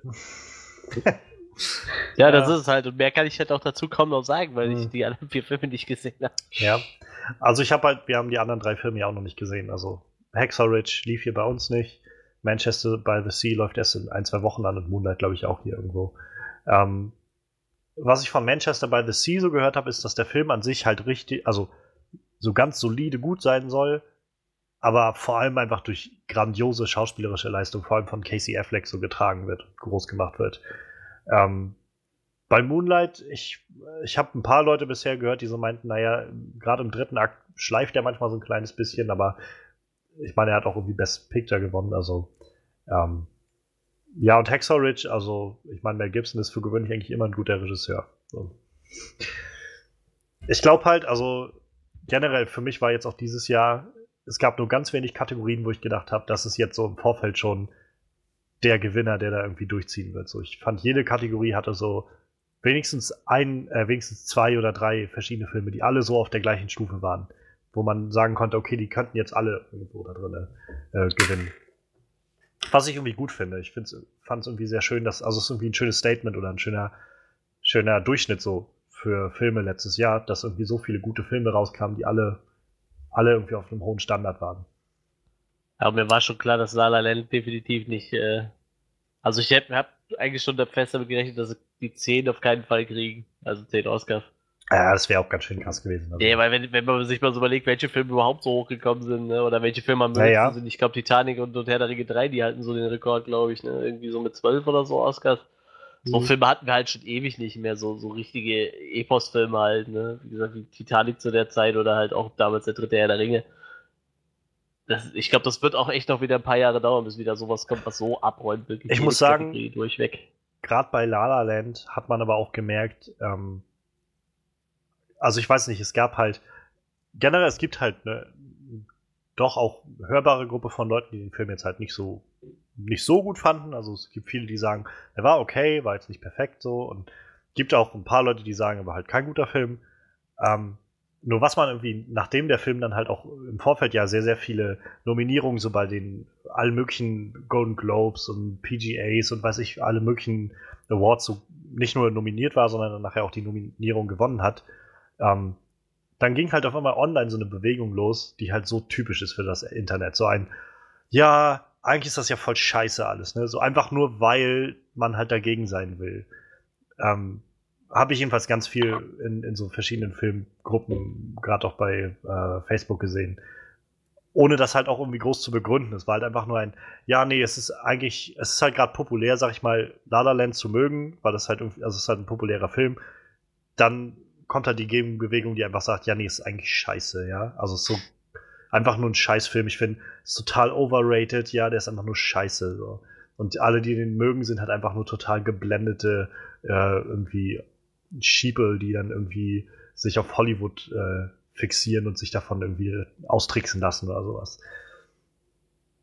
Ich kann verstehen, also wenn Leute den Film nicht gut finden, ist das halt auch völlig deren Recht, aber ich, es gab halt irgendwie eine Bewegung im Netz im Vorfeld, die war einfach so ein bisschen lächerlich, fand ich. Aber davon ab, also wie gesagt, allein, dass Damien Chazelle für La La Land gewonnen hat, also als Best Director, das ist ja schon mit einer der größten Awards so. Da kommt ja bloß noch Best Director so drüber, sag ich mal. Ähm, wo man sagen kann, ich rate mal einfach, dass die auch irgendwo beide relativ gleich auf waren, so in beiden Kategorien. Und halt bei Best Picture Moonlight so den knappen Win hatte und bei Best Director halt La La Land mit Damien Chazelle den, den Gewinn hatte. Und die sitzen wirklich da und denken so, komm, geben wir dem einen Film das, dem anderen das. Das die sind beide gut. So. so quasi schon ausgewürfelt, wenn du dir selber nicht mehr sicher bist. tatsächlich ist, ähm, ist die, äh, der, der Vorgang mit den Wahlen für die Filme ziemlich komplex. Also die ganzen Nominierungen werden immer von den eigentlich, äh, von den ursprünglichen, ähm, ja, wie soll man das sagen, irgendwie. Wenn du jetzt zum Beispiel die Nominierung für bester Regisseur hast, dann wird das halt von so, so, so einer Subgruppe von Regisseuren werden die Nominierungen quasi festgelegt. Oder ausgehandelt sozusagen. Es gibt dann auch anhand der Filme, die rausgekommen sind und wie groß die Academy ist und irgendwie sowas, wird dann auch berechnet, wie viele Nominierungen es geben darf. Also wir hatten jetzt für Best Picture zum Beispiel neun Nominierungen dieses Jahr. Ähm, in vielen anderen Fällen, also es gab jetzt schon mal Jahre, wo es zehn waren. Ähm, sie hatten auch früher schon mal fünf, das haben sie dann erweitert oder so. Also das ist nicht immer gleich, die Anzahl der Nominierungen. Ähm, auf jeden Fall, dann wird irgendwie das ausgerechnet und dann diese Nominierungen, wenn die erstmal nachher alle bekannt sind, dürfen quasi alle wählen, die in der Academy sind. Und das sind über, ich weiß nicht, 6.000, 7.000 Leute oder sowas. Halt alles Leute, die irgendwo in dieser Branche aktiv sind. Also alles Leute, die entweder Schauspieler sind, Regisseure sind, irgendwie, keine Ahnung, Kameramänner sind, die irgendwas, Filmmusiker, die irgendwo da drin sind. Aber die, die dürfen alle über alle Kategorien dann nachher abstimmen. Und das wird dann auf irgendeine Art und Weise ausgezählt. Ähm, und ich weiß, letztes Jahr gab es ja so diesen großen Backslash mit diesem Oscar So White, dass man irgendwie festgestellt hat, oh, irgendwie waren letztes Jahr nur Leute also nominiert, die irgendwie Weiße waren, obwohl es ganz viele Filme gab, die großartige Performances von schwarzen Leuten hatten. Ähm, warum? Und naja, dieses Jahr haben sie wohl tatsächlich auch ein bisschen hingehört. Die Academy ist größer geworden, sie haben mehr Mitglieder jetzt, auch viele jüngere, auch viel mehr Diversität da drin mit ethnischen Hintergründen aus unterschiedlichen Richtungen. Ich glaube, das sind auch alles so Sachen, die sich sehr widerspiegeln in, in diesem Jahr. auch ein Grund, warum La La Land zum Beispiel nicht gewonnen hat, glaube ich, für Best Picture. Weil ich, also ich rate mal so vor zwei, drei Jahren wäre La La Land da rausgekommen, wäre das so der Film gewesen für die Academy. So dieses, wir feiern Hollywood, wir feiern irgendwie alles, wofür Filme stehen, wofür äh, wir, wir machen das Ganze noch auf so eine altmodische Art und Weise, äh, um irgendwie auf unsere eigene große Historie zurückzugreifen. Das wäre, glaube ich, genau das gewesen. Aber dadurch, glaube ich, dass jetzt dieses Jahr ein bisschen frisches Blut mit reingekommen ist, Leute, die auch irgendwie anders schauen, die auf andere Dinge Wert legen, ähm, ich glaube, das ist auch ein Grund, warum La La Land es jetzt dann doch nicht so einfach hatte, wie viele im Vorfeld dachten. Aber ganz im Ernst, ich gönn's dann eher so einen Film wie Mad Max. Der hat zwar keinen von den großen Oscars gewonnen, aber sämtliche kleine, wo er nominiert war. Ja. Weil der Film hat einfach auf alles geschissen, was in Hollywood eigentlich so Trend ist. Und das kam scheinbar auch gut an. naja, also ich, ich weiß jetzt nicht, ob hier irgendwas bei den Best Pictures irgendwas dabei ist, was so wirklich, naja, also wirklich Hollywood-Trend ist oder so, finde ich jetzt nicht. Also, ja, aber nicht mal weißt, Arrival. Es gibt, aber es sind so, weißt du, es gibt so Filme, die du weißt halt einfach, die kommen besser an so. Also es gibt halt, ich glaube, du redest so von diesen Oscar-Bait-Movies, oder? Also diese Filme, wo man merkt, okay, da wollten sie jetzt einfach nur einen Oscar-Winning Picture Noch nicht mal unbedingt so. so. Also ich finde, du merkst halt schon so, du guckst dir so einen Film an und denkst so, du weißt einfach, der kommt gut an. Kann halt auch ein guter Film sein, so. Wie gesagt, La La Land ist ja auch ein gut, irgendwo ein guter Film, so, aber das ist schon eher so ein Garant für einen Oscar, so, wenn du so einen Film raushaust, so, weißt du, so, der, der spricht halt viele Leute gut an. So, und Mad naja, Max damals ist halt so, weißt du, so, ich scheiß auf Hollywood-Filme, so. Hollywood naja. mag's schön bunt, machen wir alles braun, so, weißt du, so. Ich glaube, ich glaub, der Unterschied ist aber, dass man, ähm, dass ja gerade bei den Oscars irgendwie mh, hm, kein Wert darauf gelegt wird, ob, äh, ob die Filme jetzt, sag ich mal, erfolgreich sind. Also es geht ja nicht darum zu schauen, irgendwie, dass die von vielen Leuten gemocht werden oder so. Weil ich nee, glaube, ansonsten nee, hättest du zum Beispiel das so. Ja sowieso nicht, aber ich glaube, Mad Max, das kam beim Publikum ja relativ gut an, so. Aber wie gesagt, also für mich ist das, wenn, wenn, wenn ich mir so einen Mad Max angucke, dann denke ich so, dann ist das für mich so der letzte Film, wo ich dran denke, dass der einen Oscar gewinnt, so. Weißt du, so. halt, weil er so gegenströmt irgendwie und dann guckst du dir so ein, zum Beispiel dass Arrival irgendwie für ein paar Oscars nominiert war, habe ich, mir, äh, hab ich mir im Vorfeld schon gedacht, so. Weil du guckst den an und denkst so, das wird mit Sicherheit genug Leute ansprechen, so in, in, dieser Jury halt irgendwo, ne? So, wie gesagt, mich hat der Film jetzt nicht ganz so krass angesprochen, aber du merkst schon irgendwie, das ist so ein Film, der ist schon so ein Garant für einen Oscar. Also, ich hätte jetzt bei Arrival nicht mit Best Picture gerechnet. Also für nee, so Nominierung oder sowas. Ich auch nicht. Aber ich hätte halt sofort an, an Best Cinematography oder sowas gedacht, weil ja, das war auch einfach echt super gut gemacht in dem Film. Also ich weiß halt nicht, ob man, also ich würde jetzt glaube ich nicht unterschreiben, dass, dass äh, der Großteil dieser Filme, die jetzt irgendwie da laufen, alle versuchen, so einem Oscar-Trend zu folgen und irgendwie so zu gestaltet zu werden im Vorfeld schon, nee, dass man damit gut gewinnen kann. Ich würde denen auch nicht unterstellen, dass sie das drauf angelegt haben, aber es ist halt eher ein Film, der dafür in Frage kommt, sage ich mal so. Ja, ja, definitiv. Deshalb, ich finde es halt immer schön, wenn dann Filme gewinnen, die irgendwie so mehr oder weniger schon fast provokant gegen alles strömen, was gerade im Trend ist und trotzdem gewinnen. Ich finde es auch immer total nett irgendwie. Ja, also ich meine, war Mad Max auch für Best Picture nominiert letztes Jahr? Ja, ich glaube ja. Oder Best Director, eins, eins von beiden. Ich bin gar nicht sicher. Warte, warte, lass mich kurz gucken. Ich hab's noch offen. Best Picture, Best Director, ja. Oh, Best ja. Costume Design, Best Production Design, ja, ja, Best Make-up, Best ja Film Editing, Best Sound Editing, Best Sound Mixing, bla bla bla. Alles, was er so gewonnen hat. Mensch, Mensch. Ja, dann äh, lass uns mal weitermachen, glaube ich. Wir haben Best äh, Actress. Gewonnen hat Emma Stone in La La Land. Äh, unter anderem nominiert waren auch Natalie Portman für Jackie oder Meryl Streep für Florence Foster Jenkins. Ähm, auch da kann ich, also von den Filmen, die ich davon gesehen habe, was eigentlich nur zwei sind, bei La La Land und Florence Foster Jenkins, aber am, im Endeffekt, also ich fand Emma Stones Leistung ist so unglaublich in diesem Film. Ich, also ich kann gut verstehen, dass sie den Oscar gewonnen hat für, die, für den Film als beste Schauspielerin. Also wenn man sich anschaut, wie sie es halt schafft, in diesem Film eine Schauspielerin zu spielen, die halt gerade irgendwie erst dabei ist, Schauspielerin zu werden und irgendwie diese ganzen Facetten zu spielen, wie sie diese verschiedenen Castings irgendwie durchmacht in diesem Film und dazu halt immer noch diese ganzen Momente von scheiternde Schauspielerin oder, oder halt aktive, aktive Person, die irgendwie anfängt, selbst Sachen zu schreiben oder dann über, dazu übergeht, auf die Bühne zu treten und eigen, ein eigenes Stück zu spielen und sowas. Das hatte so, so viele Facetten und es wirkte alles nur so unglaublich natürlich, dass ich halt, also ich kann es einfach super gut verstehen, dass sie gewonnen hat.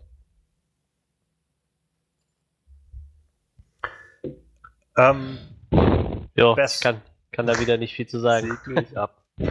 Aber ähm, ich kann halt nur sagen, dass Emma Stone eigentlich in den letzten Jahren immer relativ gut abgeliefert hat. Und, und da muss ich immer daran denken, dass die in Zombieland dabei war. Also ist ein guter Film, so, nur, aber ist so, wenn du überlegst, die war vor ein paar Jahren in Zombieland und jetzt hat sie einen Oscar gewonnen. Vielleicht hätte sie dafür einen bekommen sollen. Quatsch. Ich meine, die Dame ist jetzt so alt wie ich. Äh, sie ist so alt wie ich, also äh, allein deshalb hat die jetzt einen Oscar verdient. ja. Echt? Die ist. Oh ja, 88. Wow. Krass. Alt, alt, die ist schon ganz schön alter. ah, naja. Ähm, das ist übrigens auch sehr schön, ähm, als diese ganze Nummer dann auf der Bühne losging mit, den, mit der Verwechslung und so. Siehst du halt, wie Emma Stone, auf so einem Bild sieht man sehr schön, wie Emma Stone und Ryan Gosling so nebeneinander stehen und sich einfach gerade nur so nicht, nicht lachen über die Situation, sondern sich einfach freuen, dass jetzt gerade die Leute von Moonlight gewonnen haben. Die stehen halt einfach daneben und, und gucken so wirklich ganz, ganz freundlich einfach und freuen sich darüber, dass die anderen sich gerade freuen, dass sie gewonnen haben. Sehr schöne Szene. Ähm, ja, bester Schauspieler gewonnen hat Casey Affleck für Manchester by the Sea. Ähm, Andrew Garfield, Ryan Gosling, Viggo Mortensen und Denzel Washington nominiert. Ähm, es war auch so, ein, auch so, eine Nominierung, die habe ich ziemlich getippt, dass die gewinnen würde. Ich habe Manchester by the Sea, wie gesagt, nicht gesehen, aber im Vorfeld hieß es schon so viel, dass Casey Affleck so die Rolle seines Lebens da drin gespielt haben soll. Und ich bin halt echt gespannt, den dann auch bald zu sehen, den Film. Ich finde das total gut. Ich glaube, ich habe das bei den Nominierungen schon gesagt oder bei den Golden Globes, ich weiß es nicht, ist halt für mich immer noch der kleine Junge, der auf dem Bett rumspringt und Brüste sehen will, so aus American Pie 1. Das ist total gut. Und jetzt guckst du den so an. Erstmal sieht der gerade aus wie so ein Obdachloser, weil so irgendwie so, ja, so, so wie gepflegte Bart und die Haare so, so wie ich. Joaquin halt, Phoenix hatte doch auch mal so eine Phase, wo er ja, ja, mega so, ja. hatte. So sehe ich ja manchmal aus, wenn ich morgens aufstehe. Weißt du, so, ich bin auch wieder so sechs Wochen nicht rasiert habe irgendwie. So wie meine Schwester immer sagt, ein richtig schönes Brot im Gesicht. Ja, ja ganz genau.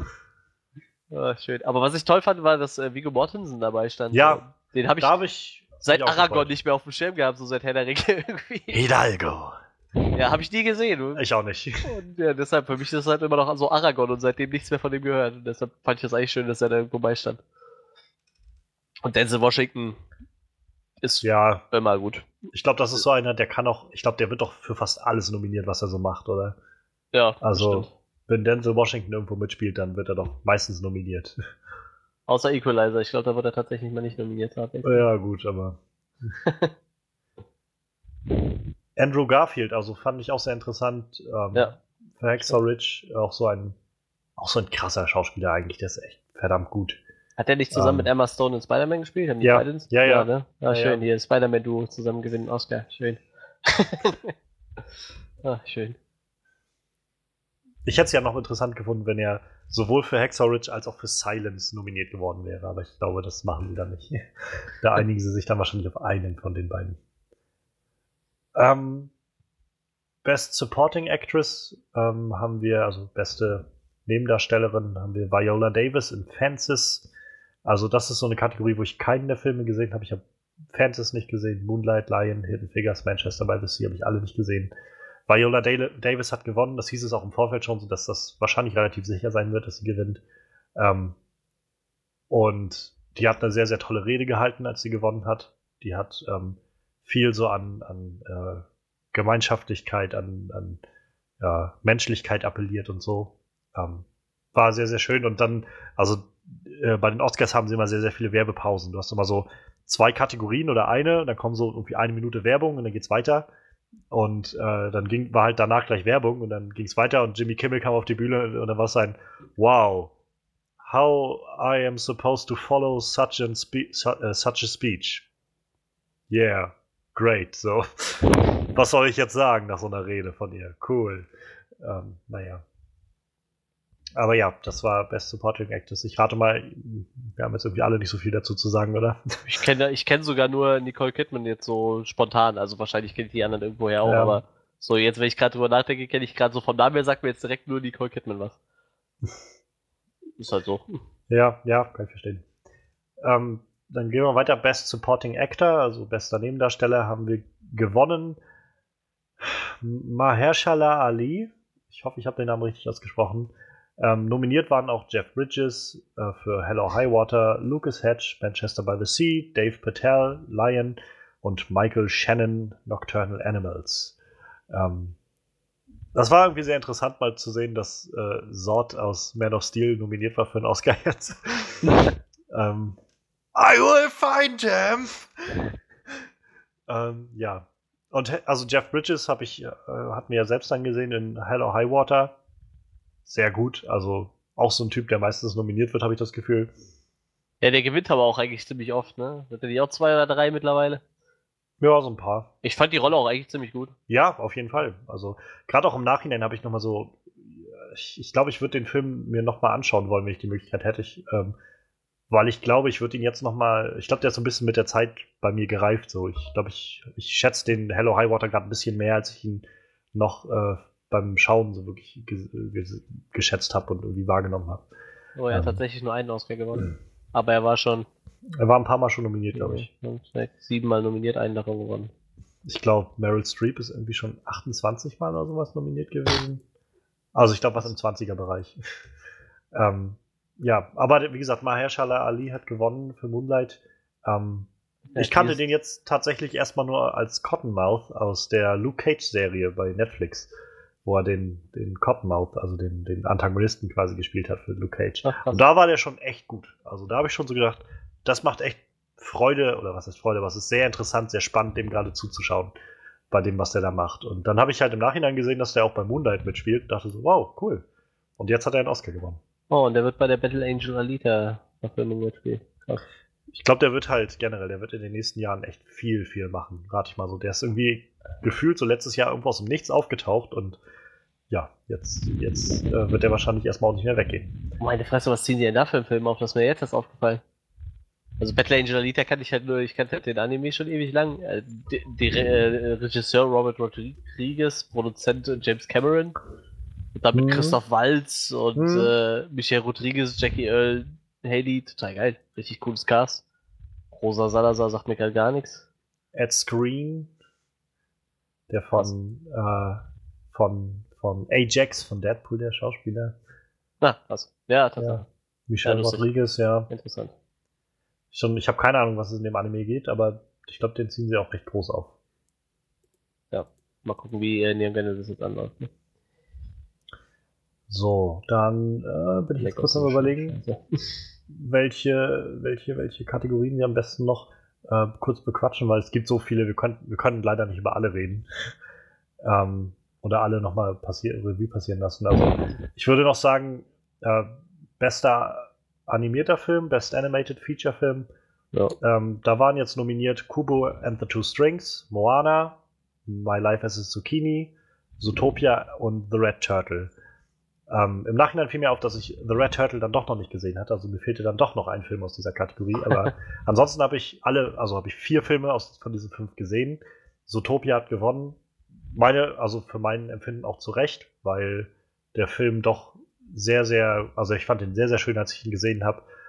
Er hat eine sehr, sehr mh, einflussreiche und ja, irgendwie auch sehr wichtige Botschaft, so was Rassismus und so angeht. Nur alles, also es ist irgendwie ein ziemlich, ziemlich sozialkritischer Film, habe ich das Gefühl. So auf so einer runtergebrachten Stufe, so parabelmäßig mit Tieren alles dargestellt. Und wenn ich gerade drüber nachdenke, ist der Film eigentlich eine einzige große Fabel. Hm. Naja. Aber ja, also der Film hat das sehr, sehr gut gemacht. Nichtsdestotrotz, ich hätte mich auch sehr gefreut, wenn Kubo and the Two Strings gewonnen hätte, weil der Film, das war so einer der schönsten Filme, die ich letztes Jahr gesehen habe. Ähm, ja, Moana habe ich gesehen, den fand ich halt okay. Ich glaube, ich müsste ihn nochmal auf Englisch schauen, weil da hat mir halt, wie gesagt, die deutsche Synchro echt so ein bisschen ja, so einen Stein zwischen die Beine gelegt. Ähm, ja, und My Life is a Zucchini haben wir jetzt ja gesehen letzte Woche, so weil er gerade lief und da nominiert war. Also Freddy und ich haben den geschaut und kommen jetzt da nachher nochmal zu. Ich kann so sagen, also ich, ich kann irgendwie verstehen, warum er nominiert war, aber ich glaube, der hat keine Chance gehabt zu gewinnen. Mhm. Ähm, sehr schön war übrigens noch, also sie haben, ähm, weil ja auch Moana voll mit so Liedern war und so, äh, und einer von den Liedern war dann auch nominiert für den besten Song, haben sie immer so ab und an so einen dieser Songs dann immer live gespielt. Und äh, für irgendeinen Award kam Dwayne Johnson auf die Bühne als, als äh, wie sagt man, Laudator dafür oder Präsentator. Ja, Präsentator ist, glaube ich, beim Oscar, ne? Und naja, auf jeden Fall kam er dann raus und meinte dann so, äh, generell, also Dwayne The Rock Johnson in so einem, so einem richtig schicken blauen Anzug zu sehen, das sieht schon seltsam aus, so. Naja, und dann meinte er halt sowas wie, ja, ähm, ich freue mich jetzt hier zu sein. Viele haben bestimmt vor ein paar Jahren hätten auch nicht geglaubt, dass ich mal hier wäre und so. Aber auf jeden Fall ähm, habe ich halt einen Anruf bekommen vor ein paar Monaten oder sowas von der Academy und ich dachte so, ja, genau das, was die Leute wollen. Sie wollen jetzt, dass ich komme und den Song uh, You're Welcome, den ich auch in dem Film ge gesungen habe, dass ich den dann singe live und so. Und äh, quasi, sie meinten dann, ja, hier ist die Academy und ich bin reingegangen und habe gesagt, uh, What can I say except you're welcome? Und sie meinten, na, we're good. nein, nein, mach dir mal keine Gedanken. Wir wollen nur, dass du was äh, da präsentierst. So. Und naja, und das war halt alles, was er gesungen hat.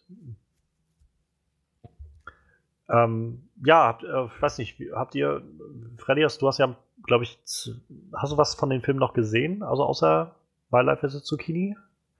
Hast du Moana gesehen oder Zootopia oder so? Nee, weder noch. Das Frag ja mich schade. doch mal. ja, Manuel. Hast du denn Animationsfilme. ähm, wo, was mir so einfiel bei The Red Turtle, weil das jetzt so ein Film von dem Ghibli-Studio ist. Ähm, ah, krass. Schau, also schaust du denn diese Animationsfilme? Also An Animes oder äh, Zeichentrickfilme quasi. Naja, es sind ja auch Animationsfilme. Also ja, ja, ja. Seit 2D-Animation. Ja, doch schon, doch schon. Also von Ghibli habe ich auch jede Menge gesehen. Tatsächlich. Ich meine, der war halt irgendwie so eine Abkopplung vom Ghibli-Studio, dieser neue, also dieser ja, The Red Turtle. Und ein Stummfilm tatsächlich. Ja, Studio Ghibli, Tatsache. Ja, krass. Ja, also den habe ich jetzt nicht gesehen. Ich glaube, den letzten nicht gesehen hat, war Ponyo oder so. Das ist ja auch schon ein paar Jahre her. Ja. Und sonst halt die Klassiker von denen kenne ich halt auch. Ja. Nee, nee, sowas geht. geht Solange die dritte Dimension nicht dazu kommt, ist alles okay. Ja, ich glaube, ich habe eher so ein Problem mit Disney, also meistens so ein Problem mit Disney und Pixar so, weil, weil ich finde, denen ihre Filme halt immer sehr ähnlich halt, ne? Aber gerade in den letzten Jahren gab es so viele Filme, die so erfrischend anders waren. Aber naja, wir, wir haben diese Diskussion schon öfter gehabt. Das sagst ähm, du jetzt. ähm, also noch kurz erwähnen, sollte man vielleicht Best Foreign Language Film, also bester fremdsprachiger Film, ist The, The Salesman aus dem Iran geworden. Ähm, Toni Erdmann, deutscher Film, war auch nominiert. Ähm, ja, es war irgendwie auch recht im Vorfeld für viele, glaube ich, recht vorhersehbar, dass der gewinnt, weil eine sehr politische Botschaft auch dahinter dem Film stand. Ähm, naja, also auch die, es gab dann jemand, äh, eine Frau, die den Preis angenommen hat. Ich weiß nicht genau, inwiefern sie mit dem Film zusammenhängt. Das haben sie bestimmt auch gesagt, aber ich habe es vergessen. Auf jeden Fall hat sie dann gesagt, naja, der Regisseur ist halt nicht hier. Und dann hat sie halt einen äh, Brief von dem vorgelesen. Und das war halt, wo, er, wo sowas drin stand wie, es ist halt eine große Ehre, von der Academy ausgezeichnet zu werden für diesen Oscar. Aber ich kann jetzt nicht rein gewissens nach Amerika reisen, wenn ich weiß, dass äh, eigentlich ein Großteil meiner, meiner Mitbürgerinnen und, und Mitbürger hier in, in meinem Land nicht einfach so nach Amerika reisen dürfen. Deshalb werde ich jetzt irgendwie so mehr oder weniger aus Solidarität äh, nicht hinkommen, um auch irgendwie so ein Statement zu setzen und zu sagen, ja, wenn ihr schon sagt, ihr wollt äh, keine keine Muslime da haben, dann kommt damit klar, dass keine Muslime mehr kommen. So, so ungefähr. Also das hat er nicht, war nicht geschrieben in dem Brief, aber das war, glaube ich, so die Botschaft dahinter. Ziemlich, ziemlich starke Botschaft. Ja, auf jeden Fall. Und auch generell, es gab ganz viele Leute auf, auch bei den äh, Academy äh, Ausle äh, äh, na, Auszeichnungen, die ähm, von den Schauspielern, die so kleine blaue Schleifen getragen haben. Also so wie so diese rote AIDS-Schleife waren die mhm. dann in blau.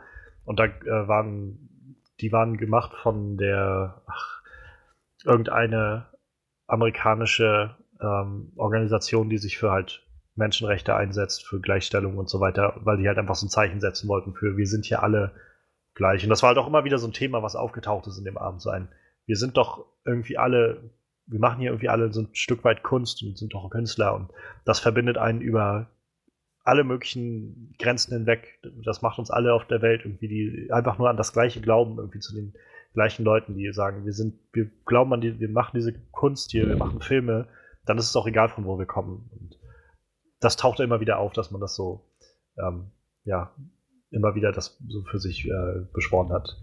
Fand ich eine schöne Sache eigentlich. Ja, Aber ich glaube, viele, hm. viele Leute im Netz haben daran auch wieder Anstoß genommen. Aus, naja, manchmal sehr unerfindlichen Gründen, aber. Gibt irgendwas, was im Netz keinen Anstoß erregt? Ja, ja, das stimmt schon, aber.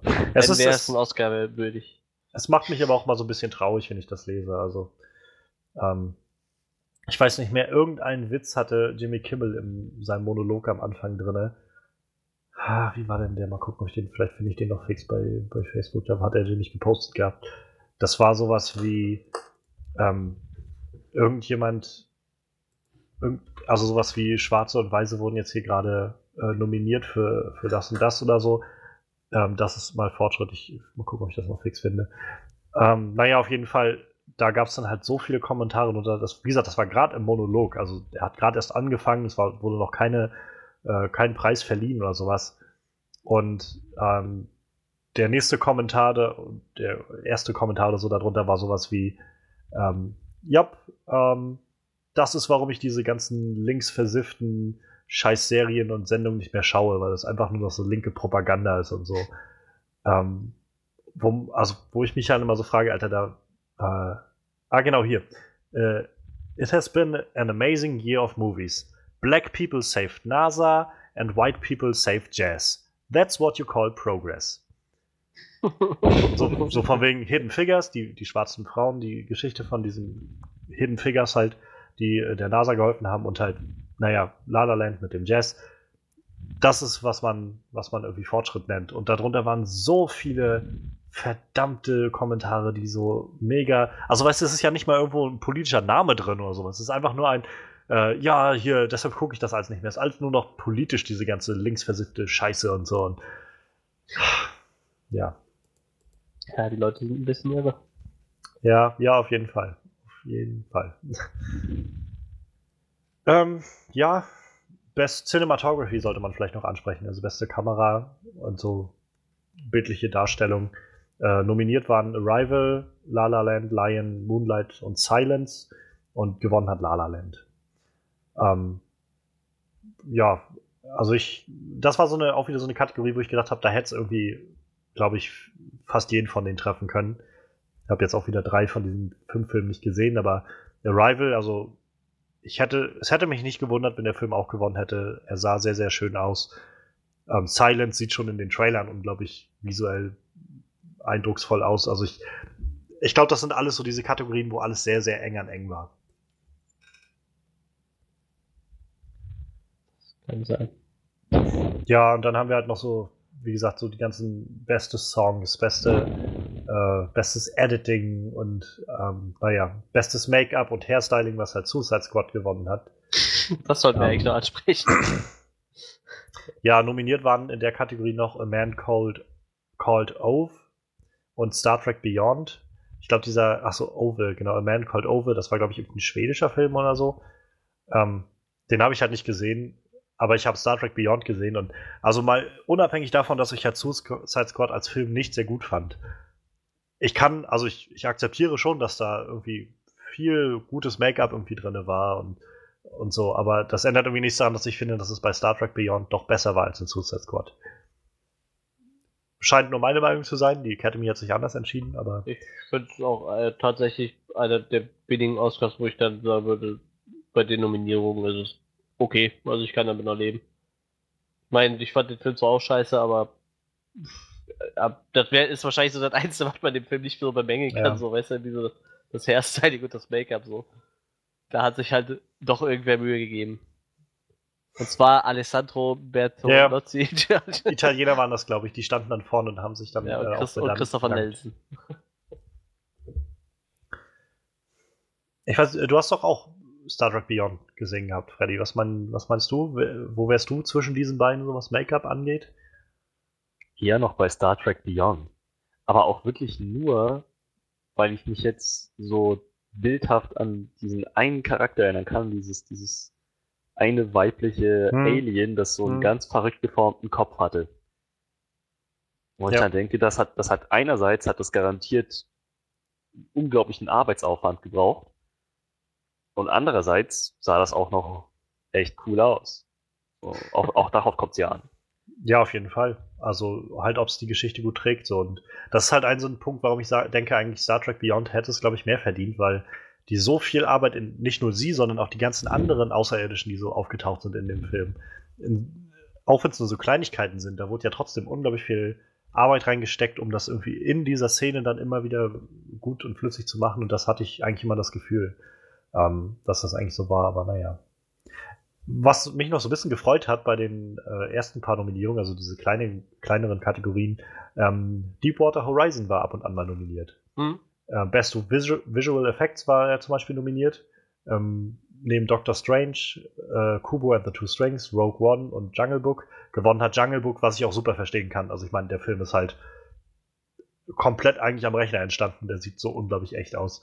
Ähm, und Best Sound Editing wurde er auch nominiert, wo ich auch gedacht habe, ja, das war auch so eine Sache, wo wir doch noch rauskamen und meinen, das wirkte alles so krass nah und laut, nicht nur nicht irgendwie laut, sondern eindringlich, so was die ganzen Soundeffekte angeht und so.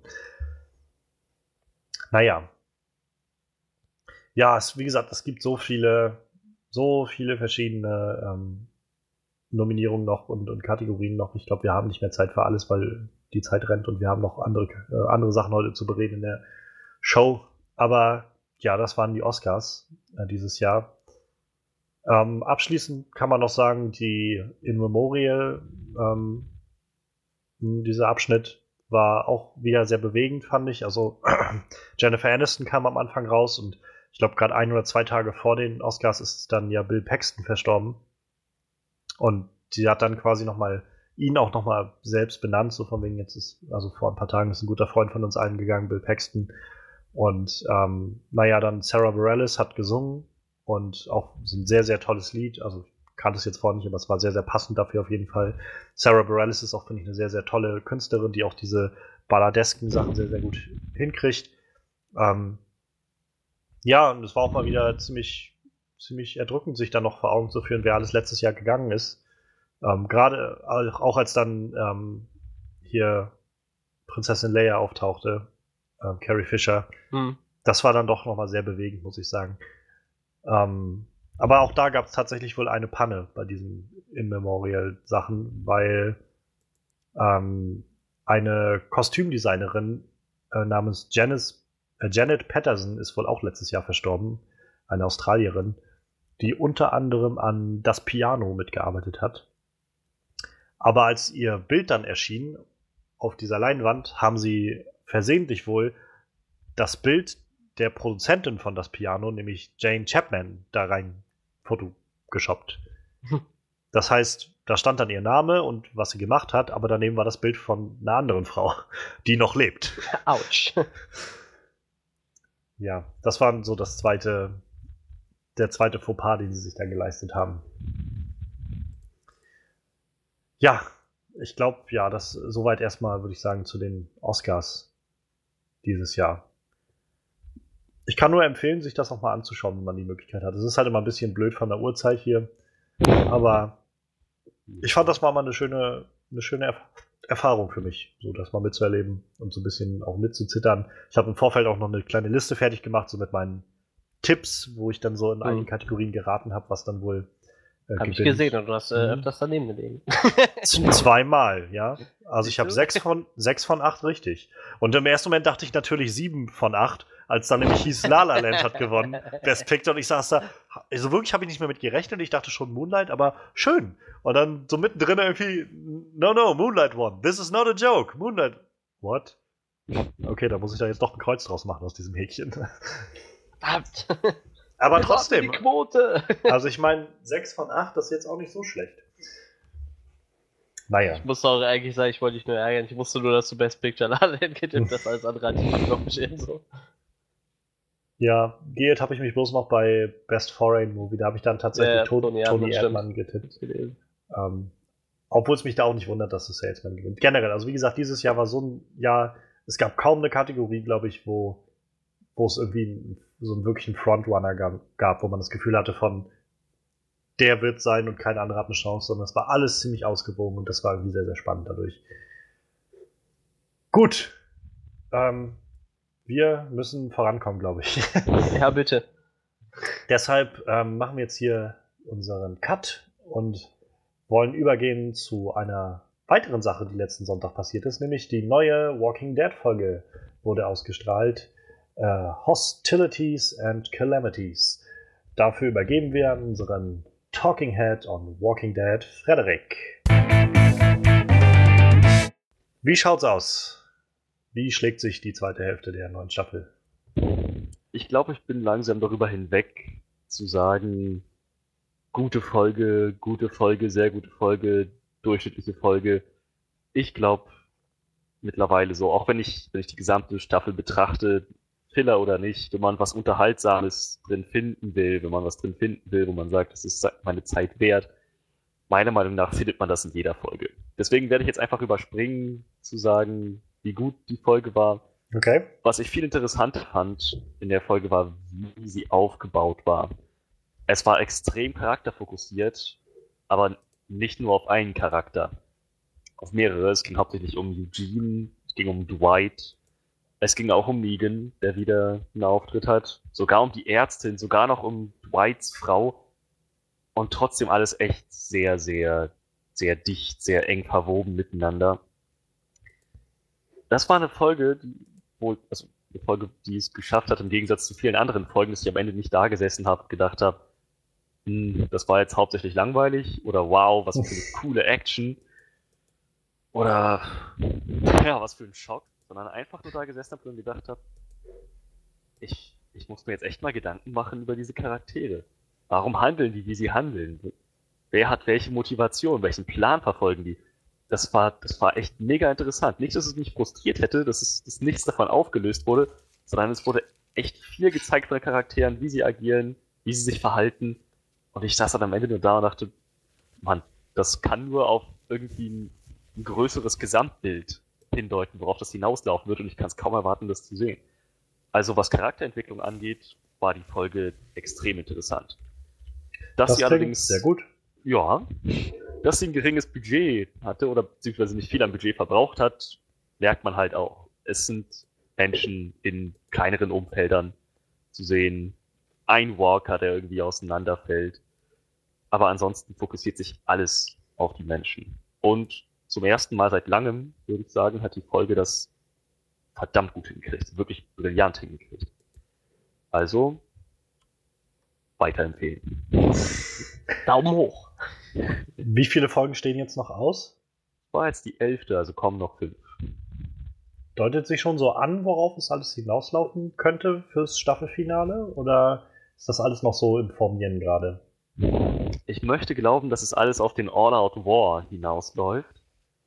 Aber es könnte auch sagen, äh, es könnte auch sein, dass die Staffel nochmal auf die Bremse tritt, was das angeht, und stattdessen bei der Vorbereitung auf diesen großen Krieg erstmal aufhört. Könnte beides sein. Ich schätze, es wird eher letzteres sein, dadurch, dass ich halt auch weiß, dass Jeffrey Dean Morgan für mehrere Staffeln unterzeichnet hat. Ich glaube nicht, dass sie diese, dass sie ihn als, als großen Antagonisten jetzt schon diese Staffel aus dem Weg räumen, indem sie ihn irgendwie töten oder was weiß ich, Ja. gefangen nehmen, seine Position vernichten oder so. Ich glaube, ich glaube, der richtig große Krieg kommt erst in der nächsten Staffel, aber ich könnte mich natürlich auch irren. Wer weiß. Ich bin trotzdem sehr gespannt.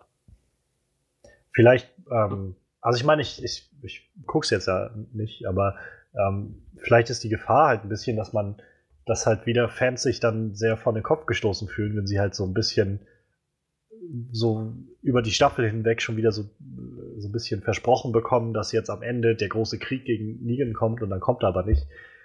Ähm, ich habe natürlich keine Ahnung, wie es jetzt aufgezogen wird. Ich erinnere mich bloß halt noch an letzte Staffel zurück, wo viele dann am Schluss meinten, echt jetzt, die ganze Staffel wurde Negan angeteasert und dann sehen wir irgendwie am Schluss zehn Minuten von ihm oder so. Ähm, hoffen wir mal einfach, dass sie es irgendwie gut balanciert kriegen, sodass niemand sich vor den Kopf gestoßen fühlt. Ich denke, eine, eine Lösung, die sich jetzt in dem Fall anbietet, wenn sie ihn noch nicht, wenn sie noch nicht diese Staffel den großen Krieg bringen wollen, aber trotzdem genug von Negan zeigen wollen, dann halte ich es nicht für unwahrscheinlich, dass sie nochmal irgendeine Schockszene mit Negan da reingepackt haben. Dass Negan nochmal irgendwie eine große Konfrontation hat Ja, mit Riggs okay. Gruppe, mit irgendeiner anderen Gruppe und dass dabei irgendein Charakter, den man schon zumindest auf eine mittellange Zeit kennt, das nicht überleben wird. Aber das ist nur meine Theorie. Ich glaube mal, ich glaube, wenn sie schon nicht den Krieg machen, dann wird es auf jeden Fall noch äh, ein paar Negan-Schock-Momente geben. Das denke ich schon. Mhm. Ja, Mensch, das klingt doch alles eigentlich ganz gut. Finde ich auch. Dann hoffen wir, dass das so bleibt und hören mal nächste Woche wieder rein, was, was es Neues gibt. Dann äh, schreiten wir jetzt fort zu unseren Flashlights und wir wollen als erstes mal reingucken in A Cure for Wellness.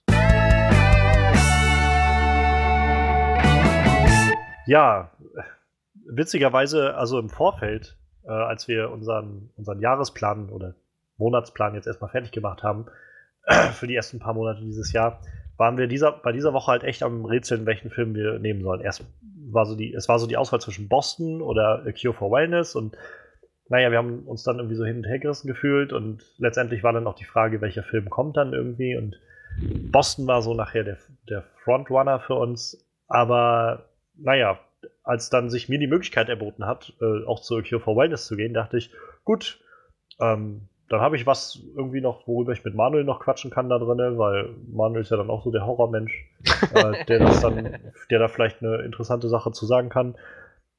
Nur, dass Manuel jetzt gar nicht mehr drinne war. Jetzt war ich der einzige Depp, der in diesen Film gegangen ist. ja, danke, dass du mir vorhin gesagt hast, dass der Film dann doch nicht so gut war.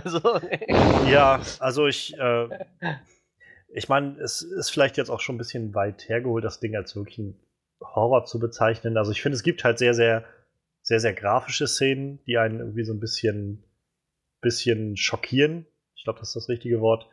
Nicht so wirklich gruseln, aber sehr schockieren. Ähm, ja, ich, also, was, was kann ich zum Film sagen, ohne jetzt groß in Spoiler reinzugehen? Der Film ist halt von Gore Verbinski, der jetzt auch die ganzen äh, Fluch der Karibik-Filme gemacht hat.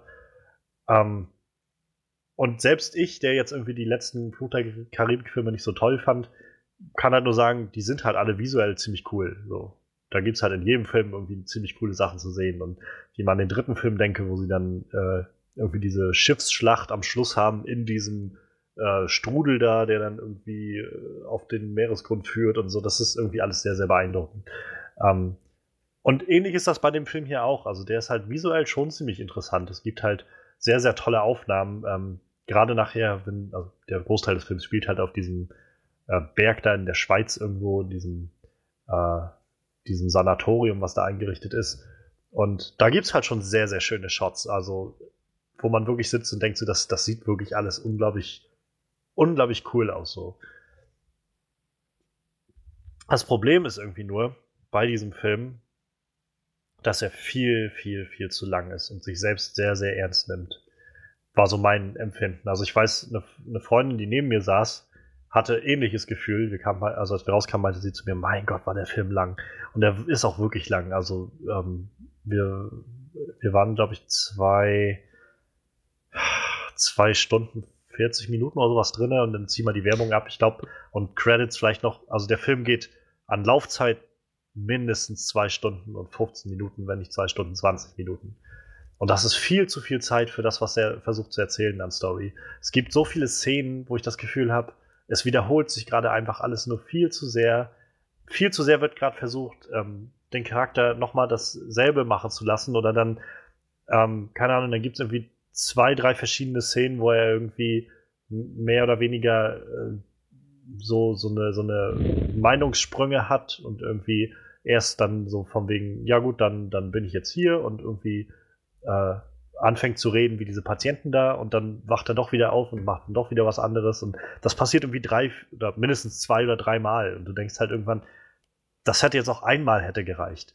Und dazu kommt, wie gesagt, der Film nimmt sich selbst sehr ernst und versucht so, ein, so eine Art Mysterium die ganze Zeit aufzuziehen, was dann da wirklich passiert und so. Und ich kann mir gut vorstellen, wie Gore Verbinski, also ist jetzt natürlich irgendwie auch mal sehr äh, spekulativ, aber ich kann mir gut vorstellen, wie man im Hintergrund, als das Skript geschrieben wurde, sich gedacht hat, oh, das ist voll clever, weißt du? Dann machen wir da noch so eine kleine Anspielung rein und dann ist das so voll das coole Foreshadowing, was die Leute nicht verstehen so und dann am Schluss denken die alle, boah, Mann, ist das als clever so und nichts davon ist irgendwie clever. So, es ist halt, also die Leute, mit denen ich drinne war, jeder von denen war sich nach 20, spätestens 30 Minuten irgendwie ziemlich sicher, wo es mit den großen Storypunkten hingeht mit der Geschichte. Und spätestens, wenn du irgendwie halb rum bist mit dem Film und der gerade erst so dabei ist, irgendwie, so jetzt habe ich sozusagen meine ganzen verrückten Spielsteine alle in Position gebracht und jetzt kann ich langsam die Zuschauer so Stück für Stück vorbereiten, was kommt. Da bist du schon so weit und da ist, okay, ich weiß jetzt irgendwie alles, was passiert. Also ich meine, in der ersten, in, keine Ahnung, in den ersten 20 Minuten oder sowas, wenn der wenn der Schauspieler dann, äh, oder der Charakter, den der, den der Hark da spielt, das erste Mal da ankommt auf dieser, in diesem Sanatorium, ähm, der Arzt da sagt zu ihm, von wegen, das Ganze hier steht auf, äh, auf den, oder ist für seine, seine Heilquelle oder sowas bekannt. Dann gibt es einen Shot, wie er dann von dem Arzt so ein, äh, so ein Glas Wasser bekommt und du siehst halt so in voller Nahaufnahme, wie er das Glas Wasser trinkt und wieder auf den Tisch stellt und dann gibt es danach nochmal, wo dann der Arzt, äh, zu, der Chefarzt dazu ihm kommt und sagt, sie müssen viel Wasser trinken. Und spätestens an dem Punkt, also das ist nach 20 Minuten oder so, bist du, okay, es hat irgendwas mit dem Wasser auf sich. Seien wir doch ehrlich. Oder sie versuchen uns halt einfach nur auf eine falsche Fährte zu locken. Aber so clever sind sie nicht. und das ist halt, keine Ahnung, das ist halt, ja, also du sitzt halt und denkst so, okay, okay, ja, klar, na klar, ja. Dann gibt es so ein, zwei Punkte, wo du merkst, da wollten sie jetzt so ein bisschen, naja, den Visuals irgendwie den Vorrang vor der Story geben, weil dann gibt es so Sachen, die sehen irgendwie, sollen so ein bisschen schockieren und sehen irgendwie interessant aus, aber naja, es ist jetzt irgendwie nicht sinnvoll, was da passiert. Also wir saßen halt echt, wir kamen da raus und waren halt echt sein, ich habe einige Sachen nicht verstanden. Also nicht, weil, weil wir irgendwie, weil das irgendwie zu hoch für uns war, sondern einfach, weil das zu willkürlich alles wirkte und, und nicht erklärt wurde, nach welchen Regeln da eigentlich gerade gespielt wird oder so. Und ich meine, man muss dem Film lassen, was er, wie gesagt, neben den guten Visuals, ähm, gerade der Dane DeHaag, der Schauspieler, der auch bei Amazing Spider-Man 2 den Harry Osborn und Ja, den ja. Green Goblin gespielt hat, der ist sehr, sehr großartig da drin und spielt halt schon sehr gut dieses, der Typ, der so irgendwie ständig auf der, auf der Schwelle steht, seinen Verstand zu verlieren oder sowas. Ähm, und auch die weibliche Darstellerin, die sie da haben, die Hauptdarstellerin, auch sehr, sehr gut gemacht. Ähm, aber im Großen und Ganzen, ich war halt, also auch gerade das Ende ist dann, ohne es jetzt vorwegzunehmen, ist halt so klischeehaft irgendwie und so, wie gesagt, dann auch überhaupt nicht mehr überraschend, wenn es kommt. Also ich, ich kam halt aus dem Film und dachte so, ja, das war jetzt irgendwie nicht so der Bringer. Und äh, ja, also gerade dafür, dass er halt so ewig lang ging, war es dann doch schon irgendwie ein bisschen verschwendete Zeit. Also, ähm, und wie, er fühlt sich halt auch echt lang über die Strecken. Du hast halt, also ich habe oft gesessen und gedacht, meine Güte, und dann habe ich immer auf die Uhr geguckt und dann war es schon eineinhalb Stunden rum und der ging halt immer noch fast eine Stunde. Mhm. Und denkst halt so, also der ist jetzt fast, also ich, du denkst dann so eineinhalb Stunden, der muss doch bald rum sein, der Film. Nee, der geht noch. Und der geht noch und der ist doch lange nicht im dritten Akt angekommen. So. Ja. Ja, ich weiß nicht. Also ich war jetzt nicht so mein, mein Film und ich glaube, vielen Leuten hat der auch nicht so gut gefallen. Ähm, was sich zeigt, in Amerika startete der jetzt zusammen mit äh, Get Out, einem anderen kleinen Horrorfilm in Amerika. Und Get Out hat letztes Wochenende irgendwie 30 Millionen Dollar oder sowas eingespielt und Platz 1 gemacht, als irgendwie so ein völliger Außenseiter-Horrorfilm und hat irgendwie krass gute Kritiken und so. Das ist so, wo die Leute sagen, geht in Get Out, geht nicht in The Cure for Wax. Ich habe Get Out nicht gesehen, aber ich freue mich sehr auf den Film, nachdem ich jetzt einen Trailer gesehen habe und auch so gute Reviews gehört habe aus Amerika. Ähm, und ja, ich glaube, es wird nicht schwer, Cure for Wellness zu überbieten bei mir. Also ich kann, nicht Leut kann Leuten nicht nahelegen, sich den anzugucken. Ich bin da irgendwie bei viereinhalb von zehn oder sowas. Das war jetzt echt bis auf ja, gute du Visuals. Du hast eben doch so einen schönen äh, Vergleich gezogen mit einem anderen Film, in, einer, in einem ähnlichen Genre. Shutter Island. Ja. Oder was meinst du? Solltest du mal vielleicht ja, erwähnen, so, also, dass er so eine ähnliche Richtung spielt, aber dann. Das, das war ja auch schon das Feeling, was er versucht hat, in den Trailern immer so ein bisschen aufzubauen. So dieses, irgendwie eine, eine das ist jetzt keine Irrenanstalt, sondern so ein Sanatorium, aber halt auch wieder so ein Feeling und so dieser Charakter, der irgendwie nicht weiß, ist er jetzt verrückt oder nicht. Und der Film, keine Ahnung, ich habe halt das Gefühl, sie versuchen in diesem Film sowas zu machen, so von wegen Shutter Island hat das damals gut hingekriegt, so dieses dieses ganze verwirrende Spiel mit dem Zuschauer auch, dass man sitzt und sagt sich, okay, ist das jetzt real oder nicht? Und nur, dass es halt in dem Film völlig nach hinten losgeht, habe ich das Gefühl.